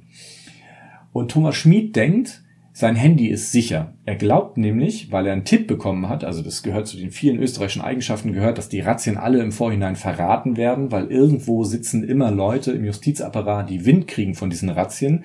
Und oh Wunder, dann geht die Nachricht halt von der Razzia zwei Stunden vorher an die entsprechenden Leute raus. Hm? Ähm, jedenfalls denkt Thomas Schmid, weil er gewarnt wurde und sein Handyverlauf äh, gelöscht hat, dass sein Handy safe ist. Er schreibt sogar seine Assistentin, schau, ich habe alles gelöscht, man kann nichts mehr sehen, ist ja super. So. Was er nicht weiß, ist, dass die Kollegen im österreichischen äh, im Polizeiapparat nicht so deppert sind, wie er denkt, sondern die können Clouds auslesen. Und zwar sichert ja so ein Handy in der Cloud und die äh, Ermittler haben dann einfach in der Cloud sein gesamtes Handy wieder zurückgesetzt. Und was sie finden in diesem Handy sind 300.000 Nachrichten äh, an alle möglichen Großkopferten in der Republik, eben bis zu Sebastian Kurz. Und aus diesem Handy sprudelt eigentlich seitdem unablässig ein Strom aus Nachrichten und Chats. Und ähm, in einem dieser Chats ähm, sagt halt Sebastian Kurz, ähm, Dinge, beziehungsweise sie besprechen Dinge über ein Umfragentool, ähm, wo offensichtlich wird, dass die ÖVP unter Sebastian Kurz ähm, Umfragen bezahlt hat, die dann lanciert wurden in einer Zeitung und frisiert wurden. So, das heißt also, man benutzte Steuergeld, also veruntreute das letztlich, äh, zum Zwecke, dass Sebastian Kurz vorteilhafte Umfragen erhält. So, und das ist letztlich der Punkt, über den er gefallen ist. Das hast du gefragt. Ähm, worüber ist er gefallen? Das ist, glaube ich, letztlich der Vorwurf, der am schwerwiegendsten ist. So, Steuergeld veruntreut zu haben zum Zwecke seiner, seines Fortkommens, seiner Karriere. Und dann gibt's halt noch mehrere, was da dranhängt. Er wird unter anderem beschuldigt, auch unter Eid falsch ausgesagt zu haben äh, in einem Ausschuss und so weiter. Da gibt's noch mehrere kleine Sachen. Aber ich glaube, das ist der schwerwiegendste Vorwurf. Und das ist, glaube ich, auch das, was hängen bleibt von ihm in Österreich derzeit, dass er jemand war, der ein Karrierist war, der ohne äh, irgendwelche moralische Scheu versucht hat, an die Spitze zu gelangen, äh, erst seiner Partei und dann des Staates und dann alles eben dem Machterhalt untergeordnet hat. Ähm, er hat erst mit der FPÖ koaliert, wo viele gesagt haben, das kann man nicht machen, weil es sind, sind eben Rechtsradikale. Ähm, er ist dann zu den Grünen gegangen, wo viele in der ÖVP gesagt haben, oh Gott, das können wir eigentlich nicht machen, weil es sind Grüne, come on. Äh, und er hat es trotzdem gemacht. Ähm, und ähm, ich glaube, das ist auch letztlich das, das Urteil, was von ihm hängen bleiben wird, dass es da einen Mann gab, ähm, der die Technik der Macht sehr gut beherrscht hat und ähm, der aber inhaltlich gar nicht so viel bewegen wollte und konnte, weil er gar keine richtige politische Vision hatte, außer dem Willen zur Macht. Außenminister Sebastian Kurz hat uns gestern im ÖVP-Club klar drei Aufträge gegeben. Ja, ja, und die haben wir auch gerne, gerne entgegengenommen, weil ihm, weil ihm etwas wichtig, wenn ihm etwas wichtig ist, sehen Sie, sehen Sie, wie Sie das nervös macht?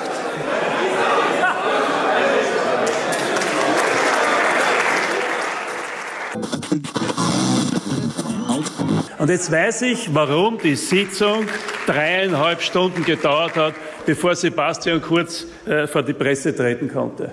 Es ging um den Namen der Liste. ÖVP oder Kurz. Und Kurz wird sich gedacht haben, noch mehr Stimmen kriege, wenn ich sage, Liste ich.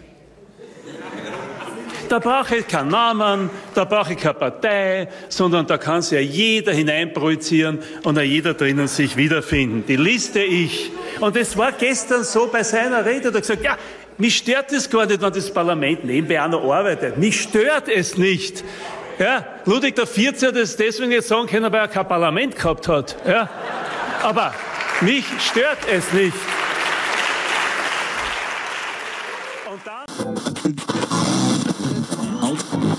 Vorletzte Frage rund um die Politik und Österreich. Wir haben jetzt am Anfang gesagt, oder ich, man soll immer, oder der Podcast soll auch dazu dienen, nach Österreich zu gucken, auch grundsätzlich positiv, nicht so überheblich. Bei einer Person muss ich zugestehen, gehen bei mir alle Vorurteile irgendwie an und ich kann mich gar nicht, ich kann es gar nicht unterdrücken. Das ist Wolfgang äh, Sobotka. Kannst du zu ihm vielleicht nochmal was sagen, welche Stellung er auch gerade in diesem, in diesem Verfahren hat, in dieser Situation und warum er nicht unbedingt im positiven Sinne eine herausragende Stellung hat? Wolfgang Sobotka muss man sich äh, vorstellen wie so einen äh, DDR-Apparatschik. Äh, so ein grauer Herr, der äh, mit wenig mehr ausgestattet als äh, dem Willen zur absoluten Macht ähm, jede Schweinerei abzieht, die er abziehen kann. Ähm, also Wolfgang Sobotka ist ein Niederösterreicher und äh, also ich lebe hier in Niederösterreich. Niederösterreich muss man sich vorstellen, umschließt Wien wie Brandenburg Berlin umschließt. Ist ein sehr ländlich geprägte, äh, geprägtes Land, ähm, also bäuerlich äh, geprägtes Land immer noch. Die ÖVP hat dort eigentlich seit seit äh, Menschengedenken äh, die äh, die Mehrheit, äh, lange auch die absolute Mehrheit bis zur letzten Landtagswahl jetzt vor ein paar Wochen. Und ähm, deswegen nennt man Niederösterreich auch die DDR Österreichs, einfach weil, weil einfach lange Jahre sich äh, an den politischen Machtverhältnissen einfach nichts geändert hat und die, die Durchdringung des, des gesamten niederösterreichischen Staates, wenn man so will, mit ÖVP-Leuten so groß ist. Also ohne, Öster ohne äh, ÖVP-Parteibuch geht in Niederösterreich eigentlich nichts. So, und Wolfgang Sobotka kommt eben aus diesem Apparat der niederösterreichischen ÖVP, ähm, ist, ist, ist, ist eigentlich ein Parteikader, wenn man so will, und auch vom Typ her so, so ein Bullterrier. Ne? Also der, der ist wirklich äh, jemand, der Parteiintrigen gespinnt hat und das eben an der Seite von Sebastian Kurz. Und er diente auch jetzt als so eine Art äh, Wadenbeißer, Ausputzer für bis zuletzt eigentlich für Sebastian Kurz, jetzt für, für Karl Nehammer, den neuen Kanzler. Ähm, und Wolfgang Sobotka, ähm, also wo fange ich, wo fange ich, ist, die Frage ist immer, wo fängt man bei solchen Leuten an? Man könnte tausend Sachen erzählen. Äh, zum Beispiel, dass äh, Wolfgang Sobotka Vorsitzender im Alois Mock, äh, der Alois Mock Stiftung ist. Alois Mock, ein sehr bekannter ehemaliger äh, Außenminister und Kanzler und ähm, nee, Außenminister, Entschuldigung, und ähm, auch Niederösterreicher. Und diese Stiftung diente offensichtlich nur dazu, äh, dass Novomatic und andere Geld in die Partei schleusen können. So, äh, äh, und er steht diesem Institut vor und dieses Institut gerät also in den Ruch, Spenden bekommen zu haben und eigentlich mehr oder weniger Geld gewaschen zu haben für die ÖVP. Und das kommt aufs, auf den Tisch im sogenannten Ibiza-Untersuchungsausschuss. Das ist ein parlamentarischer Untersuchungsausschuss, wo eben die Parlamentarier äh, Leute befragen, so wie der Wirecard-Ausschuss zum Beispiel in Deutschland. So. Und wer sitzt diesem Ausschuss vor? Das ist Wolfgang Sobotka. Er sitzt ihm nicht nur vor, obwohl alle anderen Parteien, sogar der eigene Koalitionspartner von den Grünen sagt, das geht eigentlich nicht, weil der ist nicht unparteiisch.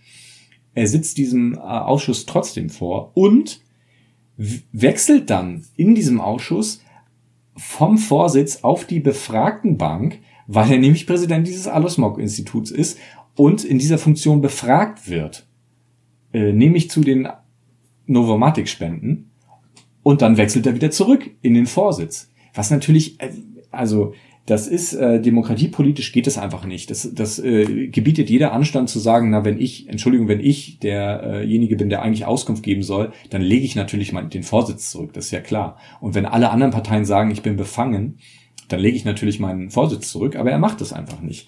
Ähm, Wolfgang Sobotka muss man sich eigentlich vorstellen, weißt du, wie so ein, wie so ein Wrestling-Bösewicht, der so, der so die Buhrufe genießt auch, weißt du, wo das, wo das Publikum buh, du sagst, oh, und der freut sich darüber und, und, und feiert sich dazu, dafür. Ähm, der, der scheint dieses äh, politische Spiel, was er da spielt, zu genießen äh, und einfach keinerlei, auch da wieder keinerlei, keinerlei Genierer zu haben. Und ähm, deswegen ist dieser Wolfgang Sobotka für mich ähm, wirklich der Inbegriff dieses rein machtversessenen, zynischen Politikers. Ähm, und äh, er ist bis, bis zuletzt jetzt davon überzeugt, dass äh, Sebastian Kurz unschuldig ist und einfach nur von den Medien abgeschossen wurde. Was eine sehr originelle Interpretation der, der, der Zeit, der österreichischen Zeitgeschichte ist. Erstens habe ich nie Spenden genommen. Ich hätte sie genommen, weil ja, sie rechtmäßig. Inserate oder wie immer ja, es bezeichnet. Ja, sie kennen das Geschäft. Ja, Fürs Inserat gibt es ein Gegengeschäft, oder? Ja, natürlich. Natürlich. Und das ist, glaube ich, ein Gebot der Stunde für die Politik insgesamt. Nicht so quasi durchtauchen und etwas beiseite schieben. Man muss offen auch zu Fehlern stehen. Und wenn es einen Fehler gegeben hat, wenn eine Steuer nachzuzahlen ist, dann ist sie nachzuzahlen. Aber man soll aufhören, das, glaube ich, zu kriminalisieren. Ich habe mich nicht so wörtlich daran erinnert, bin aber gerade zusammengezuckt, denn das ist der oberste Chef des Gesetzgebungsorgans der Republik, des Parlaments, die macht die Gesetze, die Parlamentarier tun das. Und hier wurde gerade gesagt, man soll den Gesetzesbruch, auch den Bruch von Steuergesetzen, nicht kriminalisieren. Letzte Frage zum Thema Politik eine türkis-grüne Regierung. Ich hatte Schwierigkeiten, mir das vorzustellen, aber offensichtlich gab es ja mehrere äh, Gründe, warum das äh, notwendig äh, geworden ist. Und letztendlich war es die einzigste Option auch der Grünen. Die hätten sich sonst auch Vorwürfen ausgesetzt äh, gesehen. Welches Farbenspiel ist so in den nächsten Jahren zu erwarten? Was denkst du? Also realistisch besehen gibt es momentan zwei Varianten, eventuell drei. Also Rot-Schwarz wäre damals, also eine große Koalition aus ÖVP und äh, SPÖ wäre damals auch möglich gewesen, aber Sebastian Kurz hasste die Sozialdemokraten. Also man kann ihn politisch auf wenig festnageln, aber wenn auf eins, dann darauf, dass er die SPÖ auf den Tod nicht auf, ausstehen konnte, wirklich. Also er war ein absoluter SPÖ-Hasser, wirklich. Und deswegen war das ausgeschlossen. Ähm, das könnte, äh, es wäre auch nicht wahnsinnig überraschend, wenn das am Ende rein rechnerisch äh, fast die einzig übrig äh, bleibende Option wäre. Also das könnte sich ausgehen, aber da, das ist deswegen gefährlich, weil die Österreich, weil es in der österreichischen Bevölkerung nicht so wahnsinnig beliebt ist, die Variante. Das wird eben mit Stillstand gleichgesetzt. Das ist ja ähnlich wie in Deutschland auch.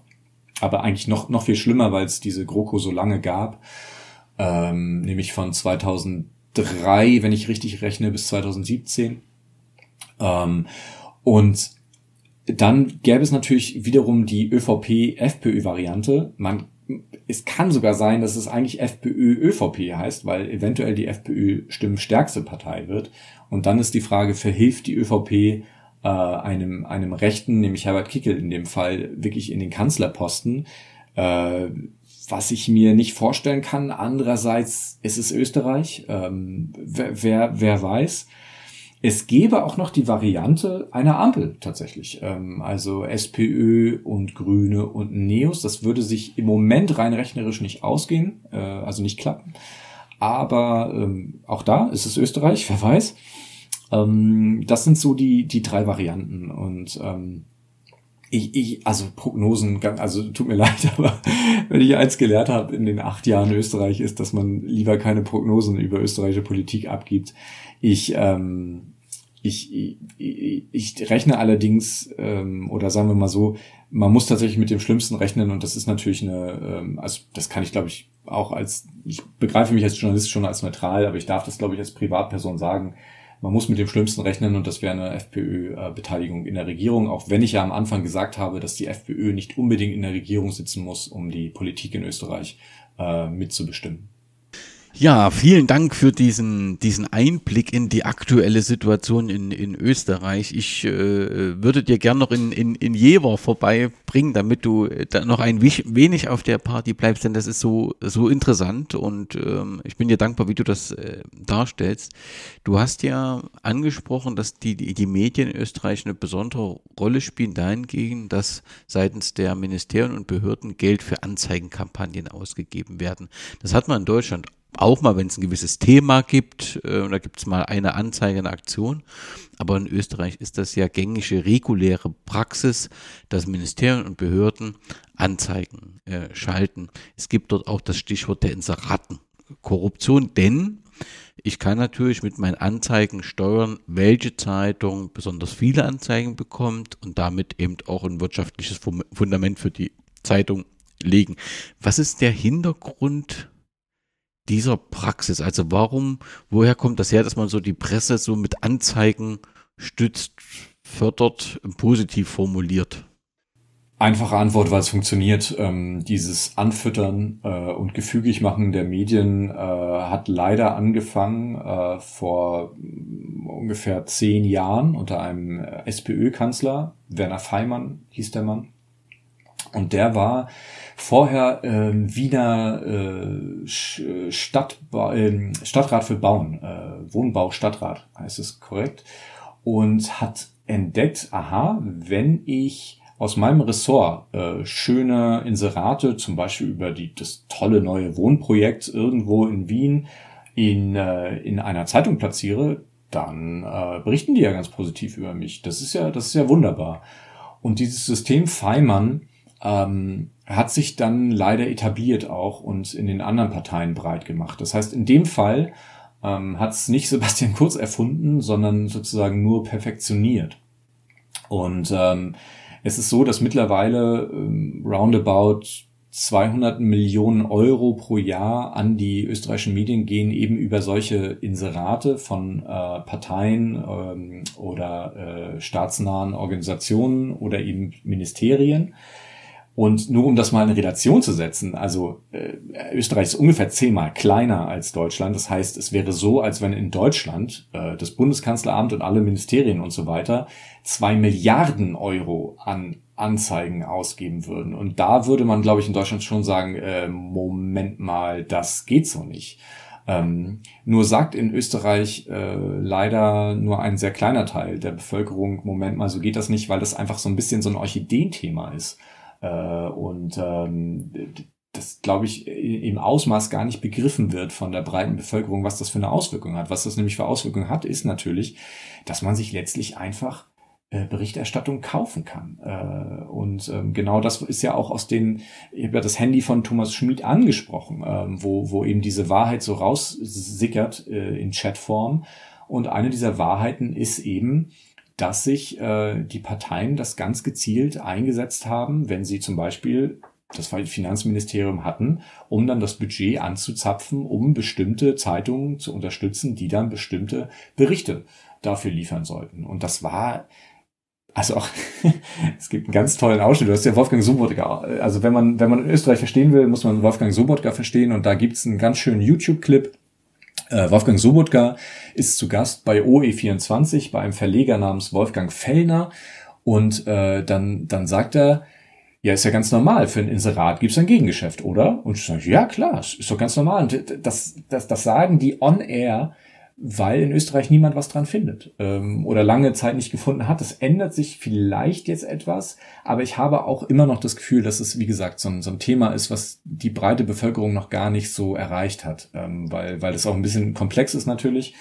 Ähm, aber ja, das ist natürlich in Wahrheit einer entwickelten Demokratie total unwürdig, ähm, dass ähm, sich die, die Medien da, und nicht alle natürlich, wir reden hier vor allen Dingen über die äh, sogenannten Gratiszeitungen, die es in Deutschland ja in der Form gar nicht gibt.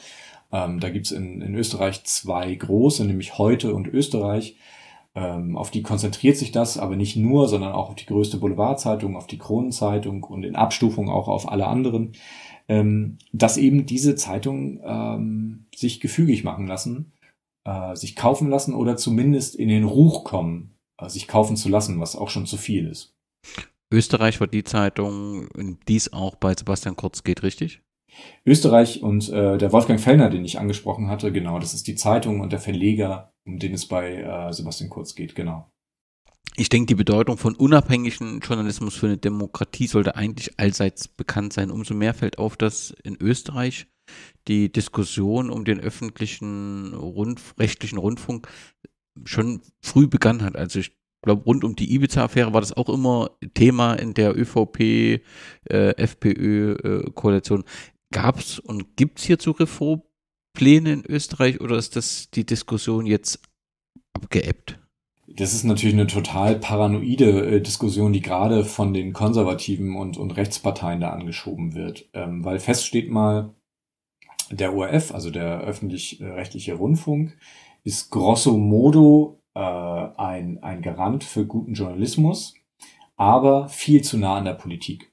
Und zwar noch viel näher als in, in Deutschland. Äh, schon in Deutschland, äh, man erinnert sich vielleicht an die damalige Bestellung von äh, Nikolaus Brender als äh, ZDF-Chefredakteur, wo die Politik mitgemischt hat. Hier in Österreich ist es so, dass tatsächlich, wenn ein sogenanntes Landesstudio äh, einen neuen Chef bekommt, dann haben die äh, Landeshauptmänner oder Landeshauptfrauen, also die Ministerpräsidentinnen, haben ein Anhörungsrecht. Also die haben letztlich das letzte Wort, was natürlich ein totaler Wahnsinn ist äh, und was überhaupt nicht geht, aber das, das ist in Österreich noch so. Ähm, das heißt, also so gute Arbeit die KollegInnen da leisten, äh, sind sie in, immer in dem Ruch, äh, parteipolitisch irgendwie, äh, äh, wie soll man das sagen, korrumpiert zu sein, weil sie eben zu nah an der Politik sind, de facto. So. Wer das aber ausübt, ist hauptsächlich die ÖVP, vor allen Dingen die ÖVP Niederösterreich, äh, die sich quasi in, in, äh, in St. Pölten da ihr eigenes Landesstudio hält. Da ist kurz vor der Wahl herausgekommen, dass der äh, Chefredakteur Ziegler heißt der Mann, äh, mehr oder weniger wie, wie ein Pressechef äh, für, für die ÖVP gearbeitet hat. Also wirklich absoluter Wahnsinn und, und eine Schande einfach für, für, die, für jeden Journalistin und für, für jede Journalistin äh, wieder gehandelt wurde. So, was die ÖVP trotzdem versucht ist, und da sind wir wieder bei dem Punkt, äh, die FPÖ gibt den Marsch vor und die äh, gerade die Konservativen tanzen hinterher, ist, äh, sie versucht den ORF zu beschädigen, äh, den öffentlich-rechtlichen Rundfunk zu beschädigen, zum einen im Diskurs, indem sie also äh, Zweifel schüren an der Neutralität äh, des ORF, so tun, als ob das ein Linksfunk wäre, obwohl das alles andere als stimmt. Ähm, man muss sich nur mal anschauen, wie der, wie der Kanzler Karl Nehammer äh, letztens im Interview mit der größten Nachrichtensendung, äh, die ZIP 2 ist das, Zeit im Bild 2, äh, da reingegangen ist, kann man sich mal auf YouTube an, angucken, ist wirklich absoluter Wahnsinn. Karl Nehammer und Martin Thür waren das äh, wo er Nehammer reingegangen ist mit einer Aggressivität, wo er sich gefragt hat, was, was, ist mit, also hat der irgendwas geschluckt oder was, äh, also wirklich ohne jeden Anlass angefangen, äh, den, den Moderator da anzufahren. Also das ist der erste Punkt, den sie versuchen. Und der zweite Punkt ist, äh, über die Finanzierung äh, den ORF kaputt zu sparen. Also die Medienministerin ist eine ÖVP-Ministerin, Susanne Raab heißt die Frau, und äh, die verlangt jetzt einen äh, ORF-Rabatt für alle Österreicherinnen und versucht sich da jetzt so an die Speerspitze zu stellen, all jener, die sagen, ähm, diese, dieser Rundfunkbeitrag, der gezahlt wird, ist viel zu hoch und, und die müssen doch mehr sparen und so. Was natürlich punktuell stimmt und was man äh, politisch, glaube ich, auch argumentieren könnte, aber sie argumentieren es letztlich nicht politisch, sondern es ist ganz klar äh, eine, eine, eine parteipolitische Wolte, um einen unliebsamen äh, Rundfunk da zu schwächen irgendwie müssen wir oder muss ich den Übergang zum Sport äh, finden und ähm, äh, Servus TV Intendant Ferdinand Wegscheider hat nach dem ähm, Ableben von Dietrich Matteschitz ähm, JournalistInnen, die in Nachrufen Kritik geäußert haben oder kritische Aspekte nicht ausgespart haben, als Schmeißfliegen attackiert. Das ist danach aus meiner Sicht dankenswerterweise von einem Kommunikationswissenschaftler sehr deutlich ähm, kritisiert worden und hat das auch in einem Vergleich gestellt mit der Art und Weise, wie sich Goebbels geäußert hat und dass sowas eigentlich ein, und nicht eigentlich, sondern ein No-Go ist. Aber dieses, ähm, also dass diejenigen, die auch Kritik äußern an einem, das steht ja außer Frage bei vielen Österreichern anerkannten, vielleicht auch beliebten Menschen, ähm, dass so ein Verständnis von Journalismus existiert, das muss doch außerordentlich bedenklich machen, gerade wenn man bedenkt, dass ja bei Servus TV, also die Hintergründe sind ja, glaube ich, allen Hörerinnen und Hörern bekannt, aber dass natürlich auf Servus TV ich mich nicht erinnern kann oder noch nie gehört habe, dass es eine Sendung gibt, wo Kritiker von Mathe-Shits, vielleicht auch von, von Rasenball oder RB in Österreich oder Extremsport, dass die dort vorkommen. Insgesamt diese Einstellung, und das ist ja, also das, da haben ja auch viele geliked und zugestimmt, das muss doch irgendwie so sehr nachdenklich machen, dass sich so eine Sichtweise auf den Journalismus, ja, dass das so einen Platz bekommt. Bei Ferdinand Wegscheider muss ich sagen, na ja, also äh, wes Brot ich esse, das Lied ich sing, äh, Servus TV gehört nun mal Dietrich Matschitz oder gehörte ihm vor seinem Ableben und gehört seinen Erben jetzt. Ähm, deswegen würde ich das jetzt mal nicht an die große Glocke hängen, zumal Ferdinand Wegscheider einfach jemand ist, der ähm, auf Deutsch gesagt einfach nicht alle Tassen im Schrank hat. Ähm, also die, die, die nehme ich im Diskurs einfach nicht ernst. Äh, das andere, was du angesprochen hast, ja, dass da viele äh, applaudieren und sagen, äh, das sind wieder nur die Neider irgendwie äh, rausgekrochen und, und äh, der Dietrich Matschitz war irgendwie unfehlbar. Ähm, das muss ich sagen, hat mich auch ziemlich erschrocken. Also auch ich habe einen, äh, einen Artikel geschrieben tatsächlich zu ihm und äh, solche Leserbriefe, Lesermails dann äh, erhalten. Äh, es ist, glaube ich, ein generelles Phänomen, dass ähm, einfach die Leute, die äh, viel Geld und die Macht haben, dann eben auch ihre Klaköre haben, die, äh, also ich möchte sagen, Dietrich Mateschitz hat auch eine Lebensleistung vollbracht. Ähm, das möchte ich gar nicht in Abrede stellen, ähm, aber das äh, heißt natürlich nicht, dass sie irgendwie über jede Kritik erhaben sind und wer das so findet, den, ja, das ist, ist natürlich total äh, befremdlich einfach auch, oder? Ich meine, äh, das, vor allen Dingen sind das, sind das ja meistens dieselben Leute, die sagen, ja, wir leben in der Meinungsdiktatur und dürfen gar nichts mehr sagen und so. Und, und wenn man dann halt Kritik an ihren Säulenheiligen übt, dann sind sie auf einmal die größten äh, wie Dogmatiker der Welt. Ähm, das passt alles hinten und vorne nicht zusammen. Äh, ja, ist, wie gesagt, befremdlich. Ähm, aber auch, auch gar nicht so aus dieser Welt. Es ist leider normal, glaube ich. Im Bereich Sprint gibt es in Österreich nur ein Fußballmagazin. Das nur ist natürlich eigentlich deplatziert, weil es ist aus meiner Sicht äh, ein, das weltbeste Fußballmagazin.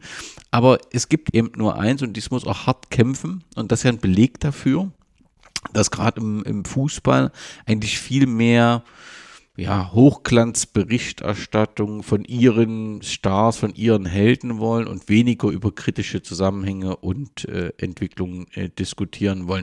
Bist du ein Abonnent des Ballesteros? Gewesen, tatsächlich. Ähm, jetzt, jetzt nicht mehr. Ich ähm, tatsächlich, ich, ich, also ich beschäftige mich ja einfach nicht mehr so wahnsinnig viel mit Fußball. Äh, also klar, immer noch mit dem, was so abseits des Rasens passiert. Ähm, und ich, deswegen bin ich immer noch großer Sympathisant äh, des Ballesteras. Und äh, übrigens bin ich total deiner Meinung, dass es für mich äh, zumindest im deutschsprachigen Raum das, das allerbeste Magazin ist und war.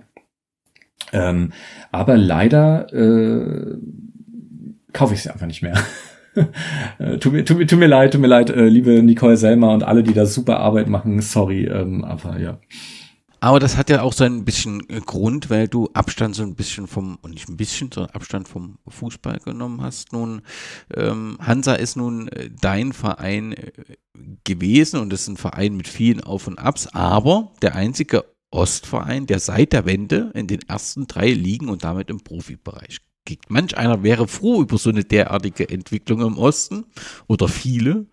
Und was machst du? Du wendest dich einfach vom Profifußball komplett ab. Mir ist klar, dass du das ausführlich in deinem Buch Ballverlust gegen den marktkonformen Fußball erklärst und ich empfehle dieses Buch den Hörerinnen und Hörern ganz dringend. Dort, wo ihr es bekommen kommt, ist auch alles verlinkt. Aber erklär vielleicht ganz kurz, wann und in welchem Zusammenhang hast du Abschied vom Profi oder im Prinzip pauschal vom Fußball genommen? Das war eine schleichende Entwicklung, glaube ich. Also ich bin wirklich über viele rote Linien äh, rübergedackelt irgendwie, oder der Fußball hat mich rübergezerrt, sagen wir es so. Ähm, also ich, ich weiß nicht, wie oft ich den Gedanken hatte, so, ey, jetzt reicht's mir wirklich. Also damals als äh, Red Bull die Lizenz bekommen hat mit diesen, mit diesen äh, Änderungen an ihrem Logo, die so lächerlich waren, ähm, die Vergabe der, der WM damals nach, nach Katar äh, und nach Russland, ja, das war ja eine Doppelvergabe.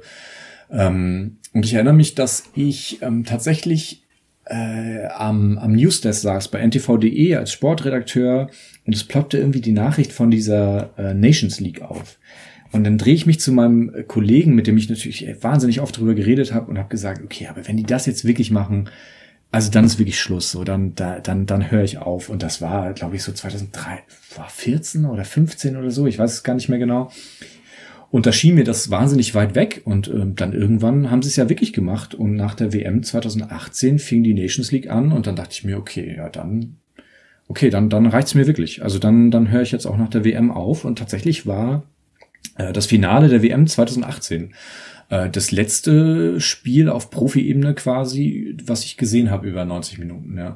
Ein Punkt, den du ansprichst, ist ja die Lizenzvergabe an Raba Leipzig. Und die sachlichen Fuß Gründe müssten eigentlich vielen Fußballfans völlig klar sein. Ein Fußballverein als Verein, der nur Mitarbeiter und in geschäftlichen Beziehungen zum Verein stehenden Personen aufnimmt, ich glaube aktuell sind es 21, keine Ahnung, ein Logo, was wie ein Unternehmenslogo aussieht, obwohl genau dies eigentlich nicht möglich sein soll, dann leicht geändert wird und 2014, wie du es gesagt hast, dann plötzlich die Lizenz möglich ist. Alles nachvollziehbar und, und gerade der Grundsatz der Möglichkeit der Mitbestimmung wäre ja so wichtig, um eben im Fußballverein auch solche demokratischen Strukturen erlebbar zu machen.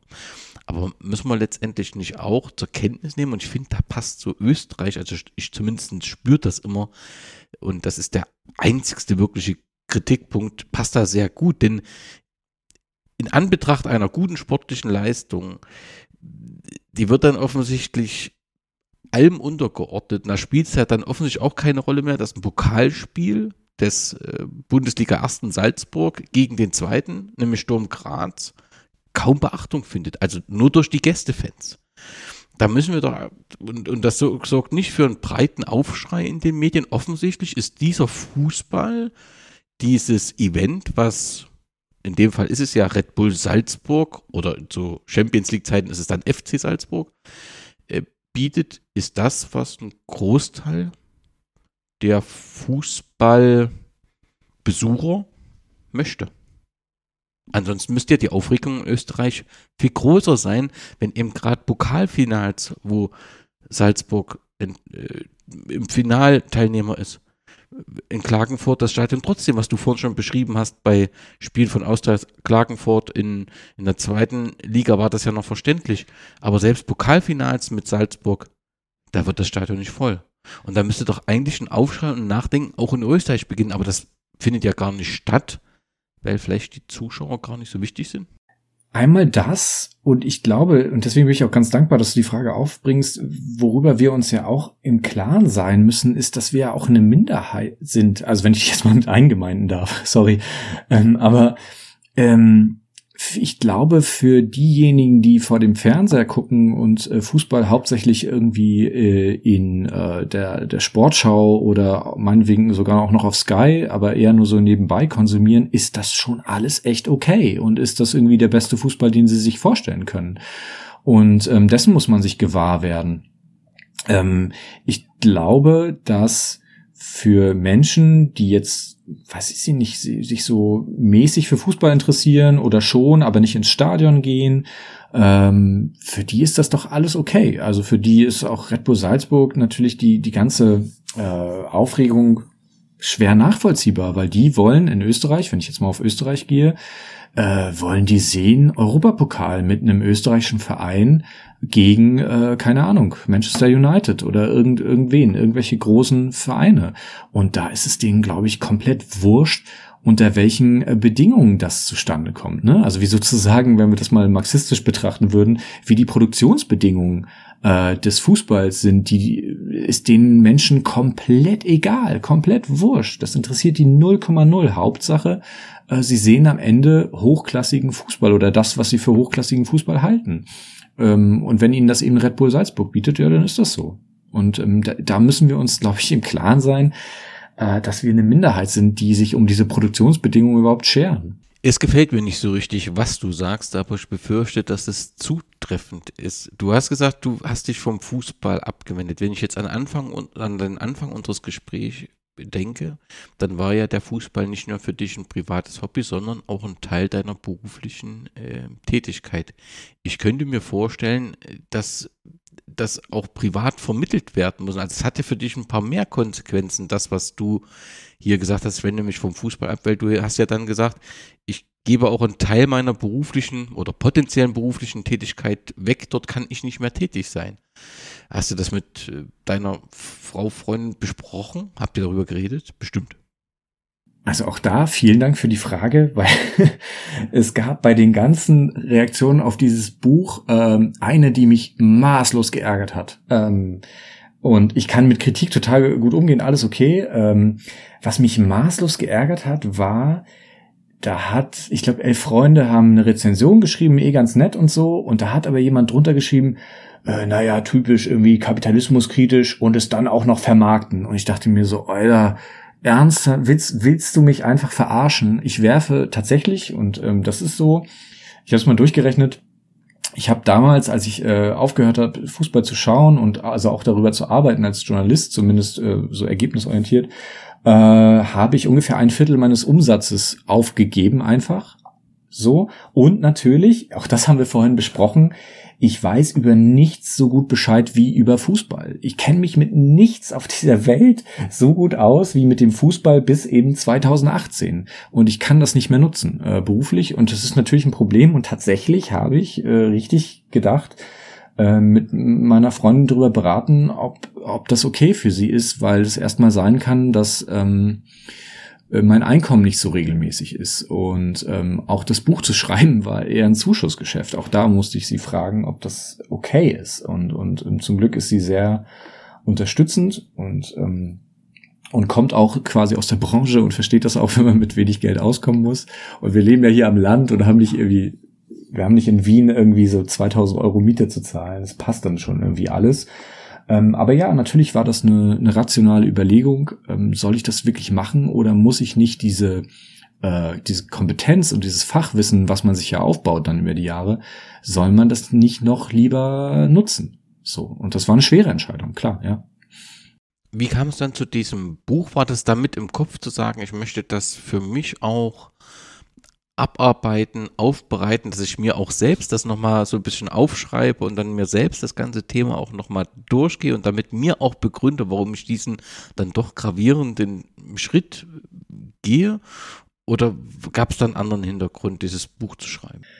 Ähm, ja, im Prinzip schon. Äh, und zwar gab es eine Anfrage vom, vom Papirossa Verlag, die wiederum einen Artikel von mir gelesen haben, der sozusagen die Ursuppe für dieses Buch dargestellt hat. Und zwar habe ich für ntv.de äh, nach der WM eben einen Artikel geschrieben, äh, wo ich all das schon mal kondensiert habe in so äh, 10.000 Zeichen und da mal da auch klar gemacht habe, dass ich aufhören will. Also tatsächlich äh, dieser Gedanke, dass ich aufhöre, war nicht mit dem Buch verbunden, aber ich wollte einen Artikel drüber schreiben, um tatsächlich, weil so das ist nun mal meine Art, mich, mich selber zu erklären. Äh, ich, ich schreibe halt drüber und und und und da bin ich mir auch rational über vieles tatsächlich im Klaren geworden. Es gab ein Vorbild muss ich sagen, und zwar Paul Linke von der Berliner Zeitung hat äh, damals auch im, vor der WM, glaube ich, 2018 geschrieben, einen Artikel, der hieß Fußball, du Arschloch, ähm, wo er ähnliches beschreibt, mit anderen Konsequenzen als ich, aber eben dieses Unwohlsein mit dem, mit dem modernen Fußball beschreibt.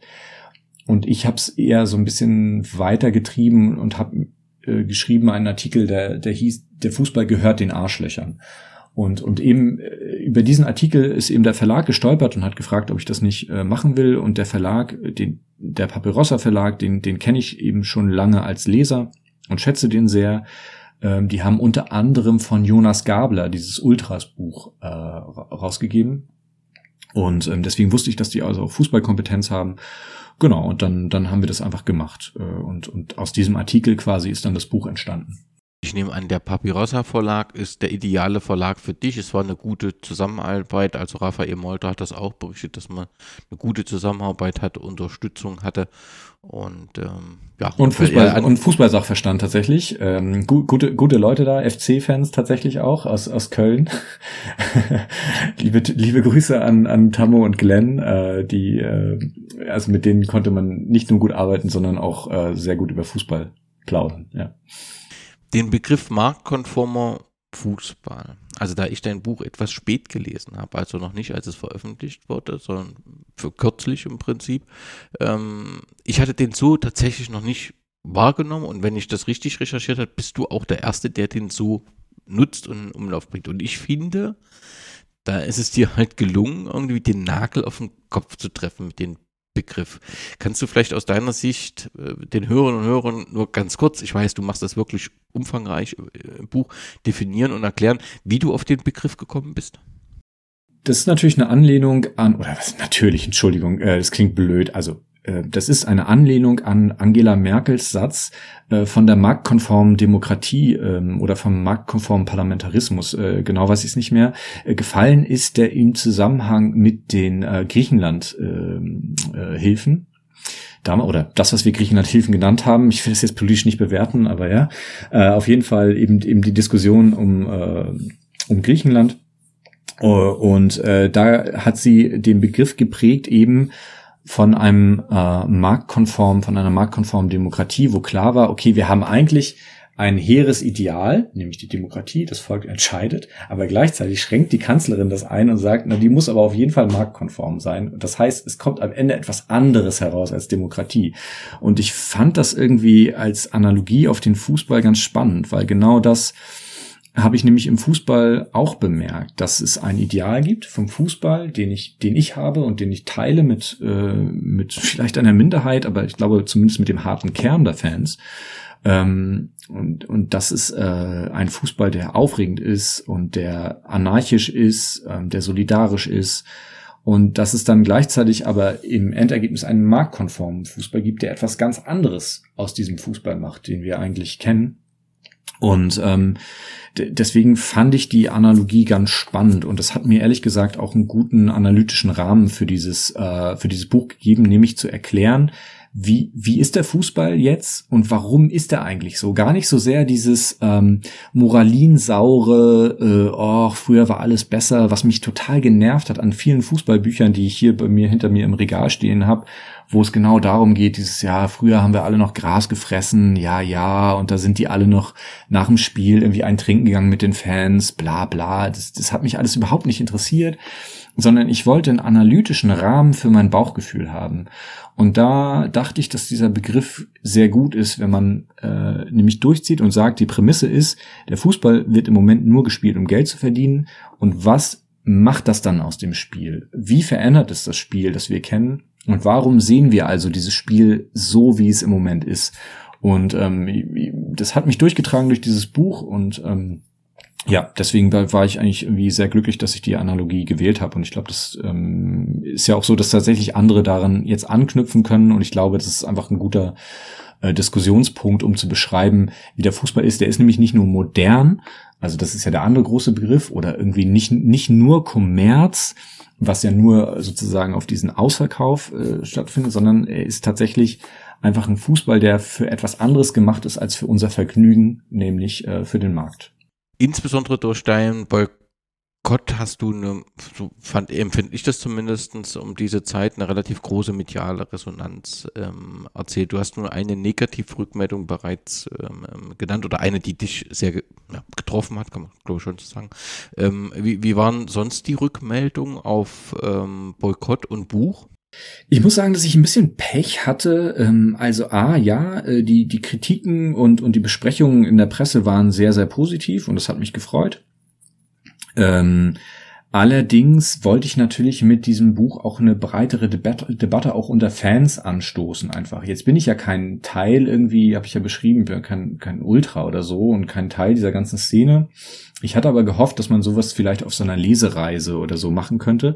Jetzt ist das Problem aber, dass dann Corona tatsächlich dazwischen kam und ich habe original zwei Lesungen, glaube ich, gehabt nur und sollte dann, also die, der, der Schwung sollte eigentlich anfangen mit der Leipziger Buchmesse äh, 2020, genau. Und dann kam äh, Corona dazwischen und ähm, dann war es das. Also dann, dann hat sich das alles leider verflüchtigt und es gab keine Lesungen mehr und es gab keine Möglichkeit, dieses Buch wirklich auch zu diskutieren.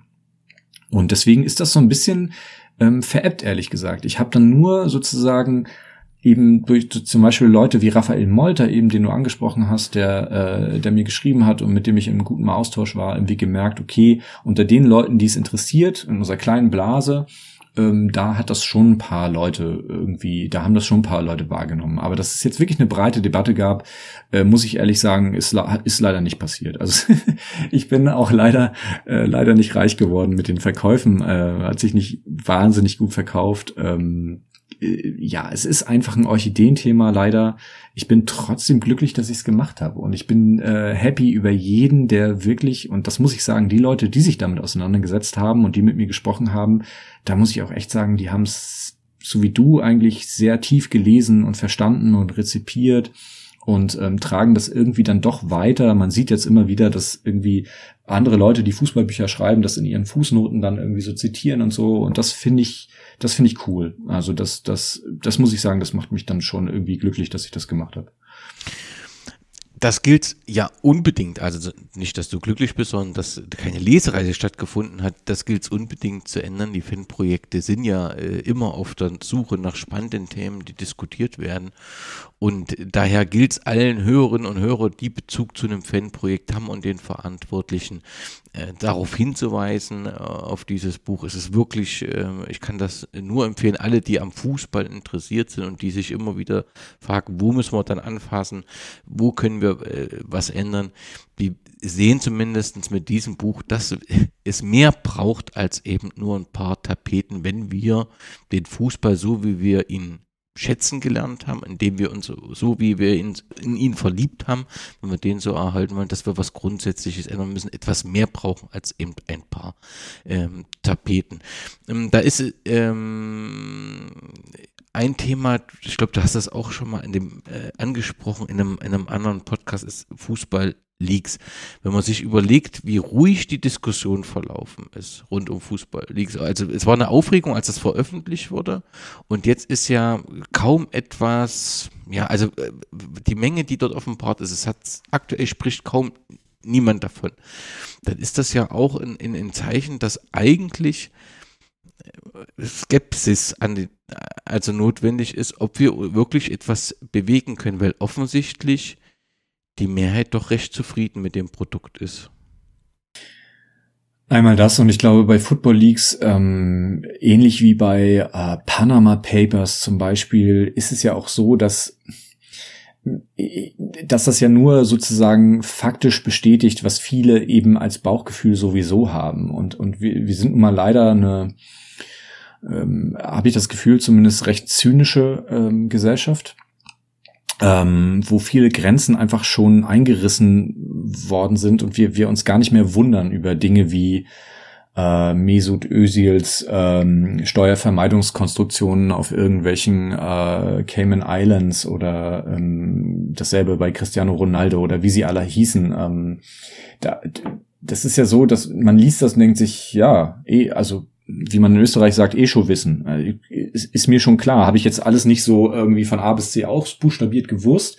Aber ja, klar läuft das so. Es ist ja normal. So. Und irgendwie, ähm, glaube ich, ist deswegen der, ähm, der Aufschrei einfach nicht mehr so da. Und deswegen nimmt man das irgendwie alles so, so achselzuckend hin. Auch die ganzen, äh, Financial Fairplay. Ich meine, wer, wer hat denn, wer hat denn wirklich geglaubt, als die UEFA kam mit Financial Fairplay? Zeig mir doch mal bitte den Fan, der, der gesagt hat, ach so, ja, genau, so kriegen wir das Problem wirklich in den Griff. Nein, ich glaube, also Manchester City, ich glaube, die werden jetzt richtig fair spielen. So, das hat doch keiner, das hat doch keiner ernsthaft geglaubt. So, und als dann die, die Berichte kamen und äh, du schwarz auf weiß gelesen hast, wie sie es genau gemacht haben, hast du da wirklich gedacht, oh, boah, das, das interessiert mich aber. So, das, ja, okay, okay.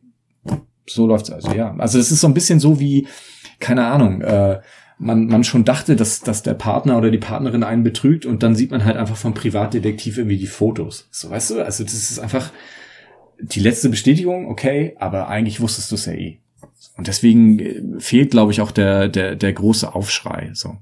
Du stellst fest, so sehr es aktive Fans schmerzen wird, es wäre an der Zeit für einen Generalstreik. Nicht nur einen Spieltag lang, nicht nur in der Bundesliga, bis der Fußball den Fans eine echte Mitsprache gewährt. Bis der DFB zusagt, nicht mehr bei einer WM anzutreten, solange die FIFA sich nicht demokratisiert und Turniere aus Ländern, die elementare Menschenrechte missachten, abzieht. Was braucht es denn, damit das passiert? Ja, wenn ich das genau wüsste, wäre ich wahrscheinlich irgendwie so Gewerkschaftsführer oder sowas. ähm, ähm, ich glaube, was es auf jeden Fall braucht, ist ein, ein sich ehrlich machen. Und ähm, ich glaube, dass viele Fans immer noch ähm, dem Trugschluss anhängen, dass sie wirklich im Schulterschluss mit den Verbänden oder bei der Mitarbeit mit den Verbänden was bewirken können. Ich meine, man hat jetzt zum Beispiel gesehen, äh, dass ja die organisierten Fans ausgestiegen sind im Prinzip aus dem Dialog mit dem DFB, wie ich finde, Jahre zu spät, aber aber aber immerhin ähm, ist das der der der richtige Schritt. Ähm, es braucht die, die, die klare Position, dass wir ein anderes Interesse haben als die Verbände und als die Sponsoren und als teilweise eben auch die eigenen Vereine. So, das ist, das ist, glaube ich, die, die heilige Kuh, die es da noch zu schlachten gilt.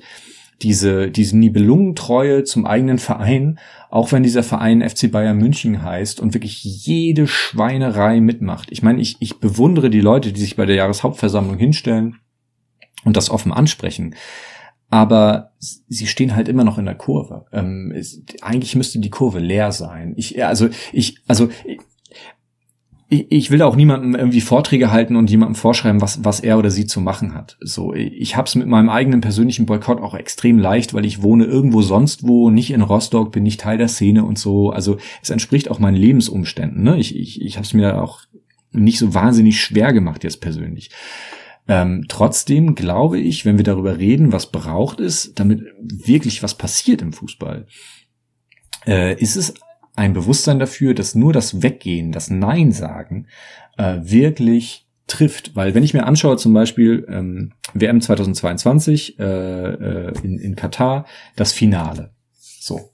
Wie viel wurde vorher geredet und gemacht und getan und das war alles ganz toll und ganz schön, ganz tolle Initiativen, super. So. Aber was am Ende hängen bleibt, ist doch äh, dieses Finale. Ähm, ich habe ich hab mir sogar, also das war das erste Mal, dass ich mir wieder wenigstens die Highlights angeschaut habe, tatsächlich, weil alle gesagt haben irgendwie, ja, wie bestes Finale aller Zeiten. Da dachte ich, okay, die zehn Minuten Zusammenfassung tue ich mir jetzt rein. Aber länger, länger habe ich mir aber die, äh, die äh, Siegerehrung danach angeschaut, wo man wieder ganz klar und plastisch gesehen hat, wem gehört der Fußball, wem ist er untertan, nämlich äh, Gianni Infantino und äh, dem, dem katarischen Herrscher. Plus den ganzen Leuten, die auf der VIP-Tribüne sitzen, irgendwelche komischen Goldsteak-Köche, Sebastian Kurz saß dort, Elon Musk saß dort. Also wie offensichtlich soll noch werden, dass es dass den Arschlöchern eben dieser Sport gehört. Und trotzdem sind die Tribünen voll.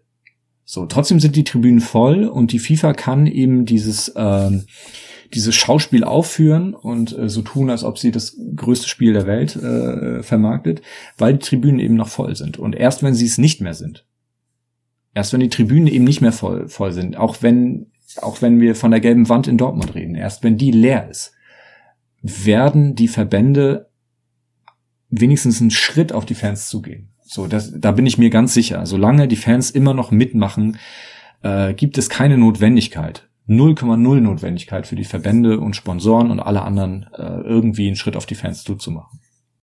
Ich befürchte, du hast recht. Du sagst, ich glaube, gesellschaftlich fehlt uns eine Utopie, wie der Fußball anders aussehen könnte.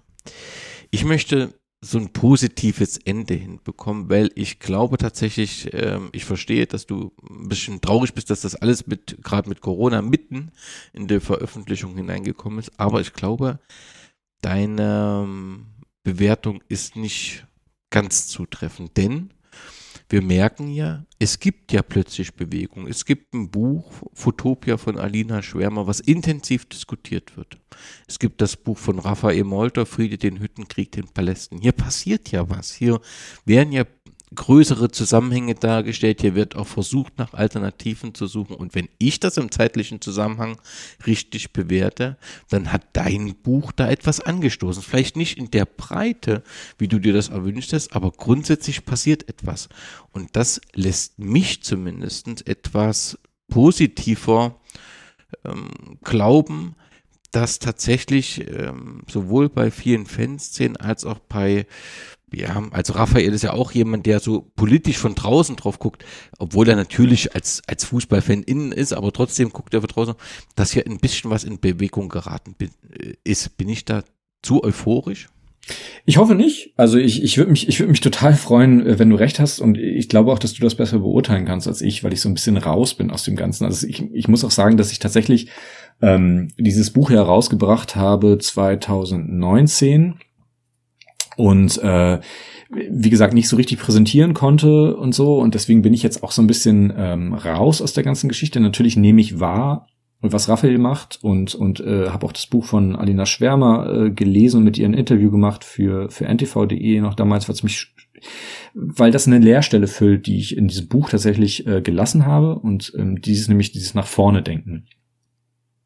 Ähm, ich bin trotzdem bei allen tollen, tollen, tollen Vorschlägen, äh, die die äh, Alina Schwärmer da gemacht hat, ähm, immer noch extrem skeptisch, ob das im Interesse von genug Menschen liegt, das auch umzusetzen. Was ich meine ist, ich meine, guck dir mal alleine an, so ein, äh, so ein, äh, also Entschuldigung, aber so ein Hanswurst wie Freddy Bobic, der, also tut mir leid, in seinem Leben wahrscheinlich außer sehr, sehr, sehr gut Fußball spielen und ein bisschen Transfers eintüten jetzt noch nicht so wahnsinnig viel gemacht hat, ne?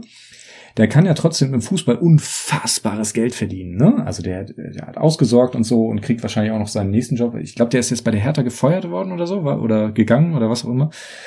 Ähm, ich habe nur sein komisches Interview irgendwie auf Twitter gesehen. So, jedenfalls, äh, da gibt's eine Menge Leute, äh, die rein, also einfach ganz klar finanziell davon profitieren, ähm, dass, dass die ganze Maschine weitergeht. Ne? Und da reden wir noch gar nicht von Spielerberatern und so. Und die, diese ganzen Leute, die da wunderbar bei abcashen. So. Äh, dann reden wir über Sponsoren, die ein Interesse daran haben, dass der Fußball so groß bleibt, äh, wie er ist, damit sie weiterhin ihre große Werbewirksamkeit haben und so. Das heißt, was zum Beispiel die Alina ja äh, vorschlägt, nämlich so ein so eine Art freiwilliges äh, runterskalieren, äh, so, so, so eine Art äh, Tempolimit, wenn man das so nennen will. Ähm, da denke ich mir, na klar, ich als ich, ich als jemand, der, ähm, der auf ihrer Seite ist, möchte das auch. Klar, ich, wenn du mich fragst und ich das alleine entscheiden darf, äh, setze ich das alles um, was sie gesagt hat.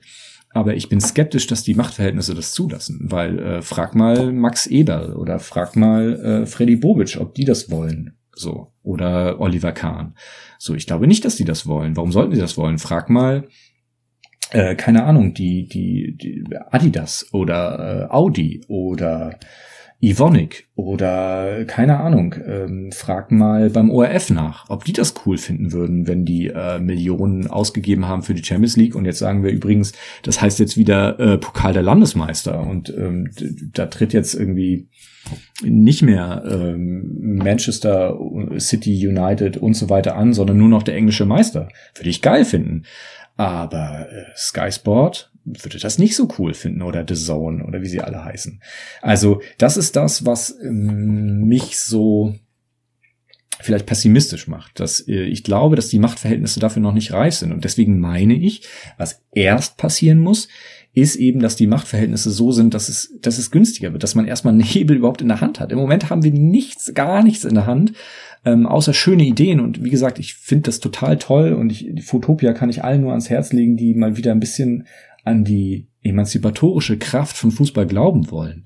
Ähm, aber ich, ich, ich sehe die Machtverhältnisse einfach nicht. So und und da ist da ist das Buch von Raphael zum Beispiel sehr wichtig, um, um den Fans klar zu, zu machen, wie könnt ihr äh, überhaupt diesen Hebel in die Hand kriegen. Und zwar nicht, indem ihr äh, mit den Verbänden in ein Boot steigt, weil die machen euch ein, ähm, sondern indem ihr euch außerhalb organisiert. Und wie gesagt, also mein, meine Idee wäre eben Boykott, weil es sozusagen das nächste ist zu, einer, zu einem Streik einfach. Ähm, und ähm, ja, und, und dann schauen wir erstmal, dass wir sozusagen die Fans in eine bessere Verhandlungsposition bringen. Weil im Moment sind sie in keiner guten Verhandlungsposition. Umso wichtiger ist es, dass dein Buch gelesen wird. Ballverlust gegen den marktkonformen Fußball erschienen im Papirossa Verlag. Ich glaube 14,90 Euro, 223 Seiten. Ich kann euch das sehr empfehlen. Christian, es hat mich sehr, sehr gefreut und ist zugleich eine große Ehre, dass du zu Gast warst bei meiner Jubiläumsepisode und ich danke dir sehr für die Einblicke in ein fantastisches Land Österreich mit allen Höhen und Tiefen, aber sind sehr, sehr spannende Geschichten. Vielen, vielen Dank auch dir nochmal und herzlichen Glückwunsch nochmals zur 200. Sendung auf noch 200 oder 400 oder 800, wie, wie viele auch immer.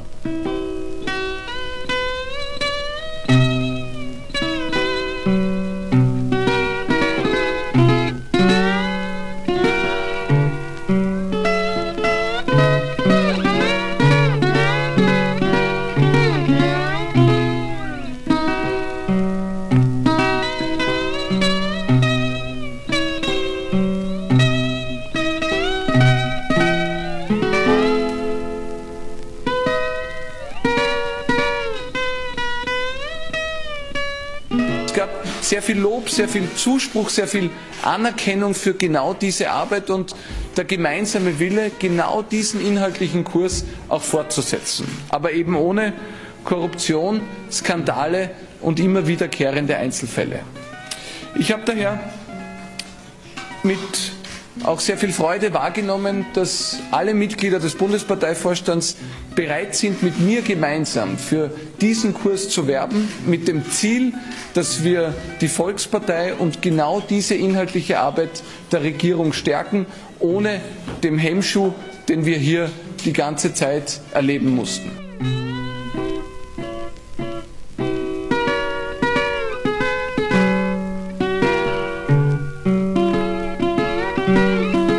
Werde alles tun, gemeinsam mit dem Bundespräsidenten, um sicherzustellen, dass es in den nächsten Monaten Stabilität gibt. Und ich ersuche auch die Oppositionsparteien hier ihren Beitrag zu leisten. Wir brauchen stabile Verhältnisse in der Republik Österreich und insbesondere auch in den nächsten Monaten, um auf europäischer Ebene mitgestalten zu können.